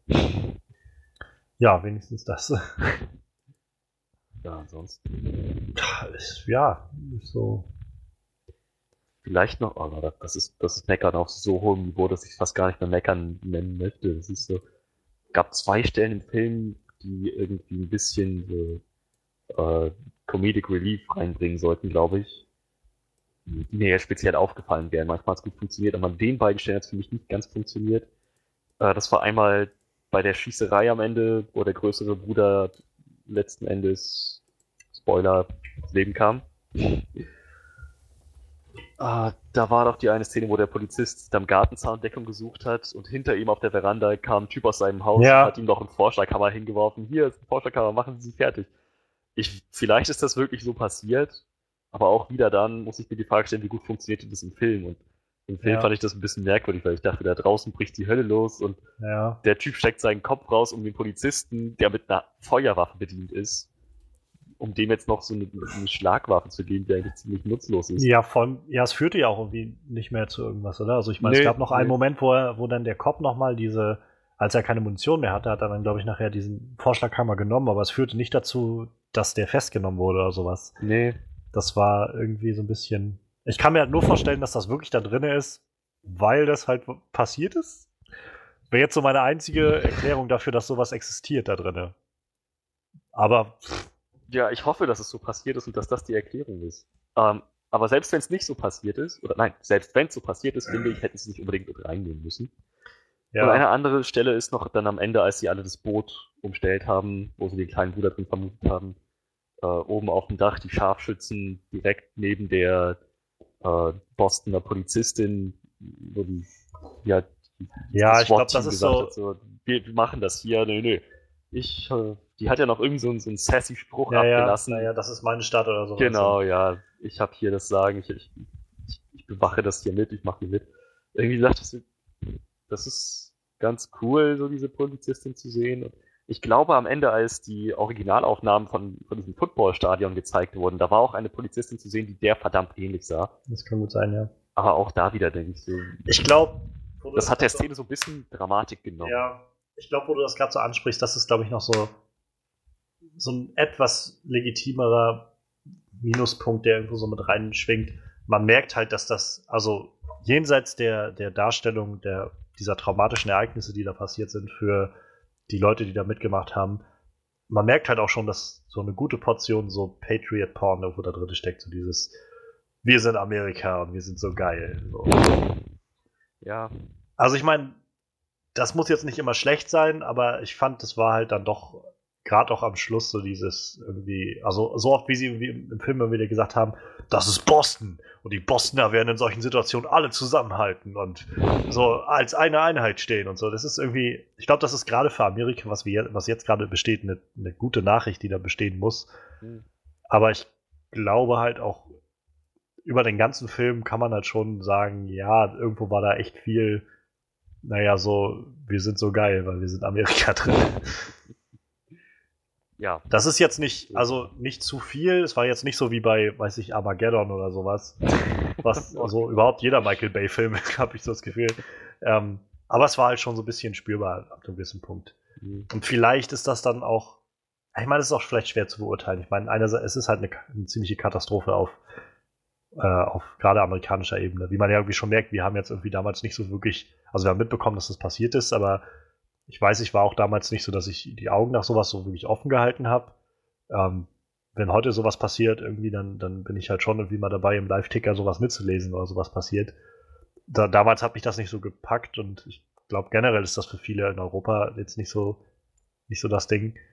Hm. Weshalb der Film ja wahrscheinlich auch Boston hier heißt und nicht Patriots Day, weil in Amerika werden die einfach mit dem Patriots Day jetzt das verbinden, dieses Ereignis. Ja. Ähm, also insofern ist es vielleicht auch schon legitim zu sagen, das Ganze sollte amerikanischer sein. Aber auf der anderen Seite ist dann mehr die Frage, wie, wie viel Realität, sag ich mal, kann man dem Film dann zusprechen, wenn man eigentlich nur versucht, so ein, so ein America ist das cool draus zu machen. Ja. Ja, das stimmt schon. Ich glaube, das ist irgendwie eine schwierige Frage, die sich auch gar nicht so leicht zu beantworten lässt. Ich könnte jetzt auch nicht wirklich sagen, ob das wirklich großer Minuspunkt ist oder so. Ich, es ist mir halt irgendwann schon so ein bisschen aufgefallen, dass halt davon geredet wurde, so und also wenn halt die, die Nachricht nach- letztendlich nicht ist zu sagen, ähm, keine Ahnung, wir, wir sollten irgendwie als Menschen aufhören, uns irgendwie zu, äh, zu bekriegen, sondern vielmehr, naja, äh, egal welche Hautfarbe wir haben, wir sind alle Amerikaner und wir müssen als Amerikaner irgendwie zeigen, dass wir die Besten sind. Weiß ich nicht, ob das so die, die beste Botschaft ist, so, aber das ist halt auch jetzt wirklich nur so, weiß ich nicht, so ein kleiner Denkanstoß, den ich glaube ich habe. Ich glaube, das kann ich nicht mehr so wirklich bewerten. So. Trotzdem finde ich, also möchte ich nochmal anmerken, ich fand, das war ziemlich klar, dass am Ende auch die Botschaft sein sollte, das war gelungene Polizeiarbeit. Ja, die am Ende das, die am Stadion aufgelaufen sind, was für den tosenden Applaus die gekriegt haben. So, Polizisten werden ja ganz gern mal gebasht von allen Seiten, aber in dem Fall war das ja echt mal effektiv. Letzten Endes haben sie die Stadt quasi zum Kriegsgebiet erklärt, Ausgangssperre. Und das ja. war der Schlüssel zum Erfolg. Also das war, das war eine richtige Entscheidung nach der anderen. Ich glaube, das war aber auch so auch mal so eine, so eine Sache generell mal zu zeigen, Polizeiarbeit ist halt wesentlich komplexer, als man sich das irgendwie als Außenstehender immer so vorstellt. Mhm. Und dass das irgendwie echt schnell nach hinten losgehen kann, solche Sachen. Und also gerade dieser Moment, als sie Ausgangssperre verhängt haben, das war echt, wo ich so gedacht habe, Alter, wenn ich mir vorstelle, das wäre jetzt hier so. Also wenn es irgendwie heißen würde, so ab morgen darf jetzt erstmal auf unbestimmte Zeit niemand mehr die Stadt verlassen, weil wir wissen nicht, was passiert. Und dann so Nachrichten kommen, wie bleiben sie in ihren Häusern. Es könnte sonst was passieren. So, es kann, draußen ist irgendwer unterwegs. Wir wissen, der ist schwer bewaffnet. Der hat die Möglichkeit, irgendwie viele, viele Leute zu verletzen. Ziemlich, also war ein ziemlich krasser Gedanke für mich so. Auch die Szene dazu so unglaublich intensiv. So diese, diese Millionenstadt. Und ja. auf einmal ja. so all diese großen, sechsspurigen Straßen, alles, ja. alles leergefegt, alles still. So. Und die Stadt sah nicht mal verfallen aus, nicht mal irgendwie postapokalyptisch, sondern einfach ja. nur, als wären alle Bewohner von jetzt auch gleich verschwunden. Und ich dachte, wow. Gut, dass sie das gezeigt haben, das hatte nämlich einen echt starken Effekt. Da wäre ich wieder bei was Gutem. Also ja, ich bin fertig mit den Sachen, die mir gut gefallen haben. Ich denke, ich bin, ich bin auch durch. Ich wüsste jetzt auch nicht. Gut, dann lass uns mal einfach schauen, was wir so mitnehmen aus dem Film. Ähm, möchtest du anfangen? Ja, klar, warum nicht? Ich fand, das war ein unglaublich intensiver Film, der abgesehen davon, war ungeachtet dessen, wie viel davon tatsächlich äh, wie genau stattgefunden hat, er hat ein sehr, sehr äh, starkes Gefühl vermittelt von Realismus und auch eben die Sachen, die man in so einer Situation mit verbindet hat. Trauma, jeder Menge Anspannung, Stress, auch Trauer. Hm es hat, halt, er hat echt viele äh, Gefühle, viele Emotionen authentisch rübergebracht. Charaktere waren sehr interessant dargestellt. Die Story war sehr, sehr gut erzählt, sehr fesselnd. Und ja, abgesehen von winzigen Schönheitsmakeln, so würde ich sie jetzt einfach mal nennen. Vielleicht nicht winzig, sagen wir einfach Schönheitsmakeln. abgesehen von gewissen Schönheitsmakeln fand ich den Film wahnsinnig gut. Daher ja, bin ich letzten Endes bei 9 von 10. Also ich, äh, ich kann mich anschließen insofern, dass der Film sehr, sehr intensiv war, sehr, sehr gut auch einfach schlicht war. Ähm, die Charaktere, wie du schon sagst, sind irgendwie so schön gemacht, so, so ausgereift, so vielfältig, dass man irgendwie wieder, wie bei äh, Deepwater Horizon auch schon, für jeden irgendwie das Gefühl hat, das ist gerade wichtig, was mit dem passiert und, und auch irgendwie bei jedem einen Einblick da rein bekommt, warum sie jetzt das machen, was sie tun. Und, ähm, sei es jetzt am Anfang all die Charaktere, die irgendwie zu Schaden gekommen sind bei dem Ganzen oder halt die Leute, die dran ermittelt haben oder sei es sogar die Täter, in die man irgendwie so einen kleinen Einblick bekommen hat. All das hat irgendwie dazu beigetragen, dem Film so viel Tiefe zu geben, so viel Realismus zu geben, alles so viel greifbarer zu machen und auch irgendwie so viel, naja, näher an sich rankommen zu lassen. Ich jedenfalls weiß, als der Film vorbei war, war mein Gedanke so, ich fühle mich gerade echt schlecht, dass ich nicht mal eine große Ahnung davon hatte, also dass ich nur wusste, dass dieses Attentat passiert ist.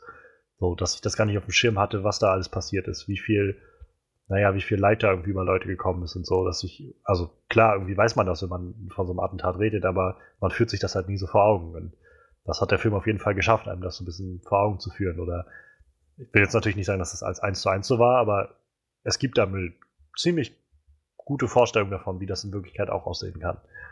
Ähm, gutes Schauspiel ist da, bereichert das Ganze mit dem sehr, sehr intensiven und auch wieder sehr, sehr bereichernden Einsatz von diesen Real-Footage-Sachen, wenn es dann, also einige Sachen sind vielleicht nicht unbedingt real davon, aber ich glaube, ein Großteil der Sachen war wirklich reales Material, was sie dann verwendet haben von verschiedenen Kameras, die irgendwo das aufgenommen haben. Dieser Moment, als der, als die eine Bombe direkt vor der Kamera hochgegangen ist, das war so krass irgendwie. Oh ja. Ähm, dann auch halt die ganzen Verletzungen, alles so real, wie das dargestellt wurde. Ähm, ja, ich negativ kann ich halt irgendwie nur aufführen, also dafür, dass Mark Wahlberg irgendwie so der tragende Charakter war. Ich fand ihn halt in Deepwater Horizon doch ein Stückchen noch besser. Ähm, und mir wurde ein bisschen, wie gesagt, dieser, an dieser einen Stelle so ein bisschen zu sehr gepredigt, irgendwie, ja, das ist jetzt hier die Botschaft so. Ähm, das ist alles auch, wie du schon sagst, so sehr auf sehr, sehr hohem Niveau. Ähm, die Frage, ob das Ganze jetzt als amerikanischer äh, Porn sozusagen, American Porn, wie cool das ist, wie, dass wir Amerikaner sind. Ich kann das für mich nicht beantworten irgendwie. Ich weiß bloß, das ist eine Frage, die sich mir noch so ein bisschen stellt. Vielleicht müsste ich den Film auch einfach noch mal ein, zwei Mal schauen, aber ich weiß es nicht. Auf jeden Fall, das sind alles wirklich nur so Kleinigkeiten. Das summiert sich zwar alles ein bisschen, aber ich finde den Film trotzdem sehr, sehr, sehr, sehr gut. Ich kann ihn auch wirklich nur empfehlen.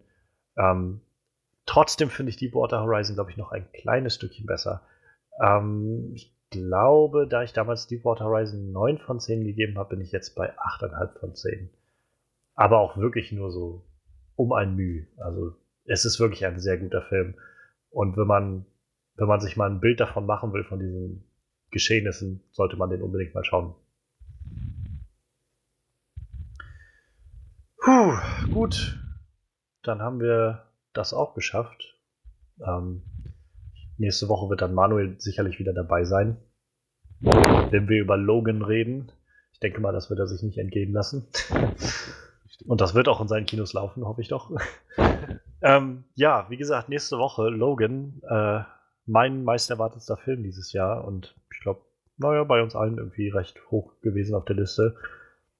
Ähm, wir werden nächste Woche mal in unserer Review, in unserer Hauptreview da reinschnuppern und uns durchgraben durch alle Spoiler, die es da so gibt. Ähm, mal schauen, was es noch so gibt, ist, was News betrifft. Es gab diese Woche schon so einiges an News, die wir nicht mehr aufgreifen konnten, weil keine Zeit mehr war wegen den Oscars. Also äh, wir werden nächste Woche sicherlich über den jetzt gefundenen Regisseur für The Batman reden. Wir werden über wahrscheinlich den Nightwing-Film reden. Es gibt eine ganze Menge, die wir bereden müssen. Ähm, wir freuen uns, äh, dass noch jemand zugehört hat und hoffen, dass ihr halt nächste Woche wieder dabei seid. Gerade bei Logan, also äh, ich preise den Film schon an, ich habe ihn noch gar nicht gesehen, aber geht einfach rein, okay? Es ist Logan. Das Ding sieht unglaublich gut aus, es hat unglaublich gute Kritiken bekommen und es ist das letzte Mal, dass man Hugh Jackman als Wolverine sieht. Also bitte, geht rein. Ähm, ja, nächste Woche Logan. Ähm, wer das Ganze hier toll findet, irgendwie schön findet, was wir hier machen oder irgendwas daraus ziehen kann und ähm, ja, auch Spaß an Filmen hat, wir sind auch irgendwie alle nur Filmfans, der kann diesen Podcast gerne abonnieren und irgendwie liken oder sowas. Ähm, abonnieren könnt ihr den hier bei Soundcloud, bei Onscreen Podcast. Ihr könnt den auch äh, in, mit dem RSS-Feed einfach in euren Media Player der Wahl ziehen und da abonnieren. Oder ihr geht auf die Facebook-Seite Onscreen Review und die Homepage spaceluchadores.de gibt es auch noch. Ähm, ja, ich würde sagen, so weit, so gut. Wir hören uns nächstes Mal wieder. Mach's gut.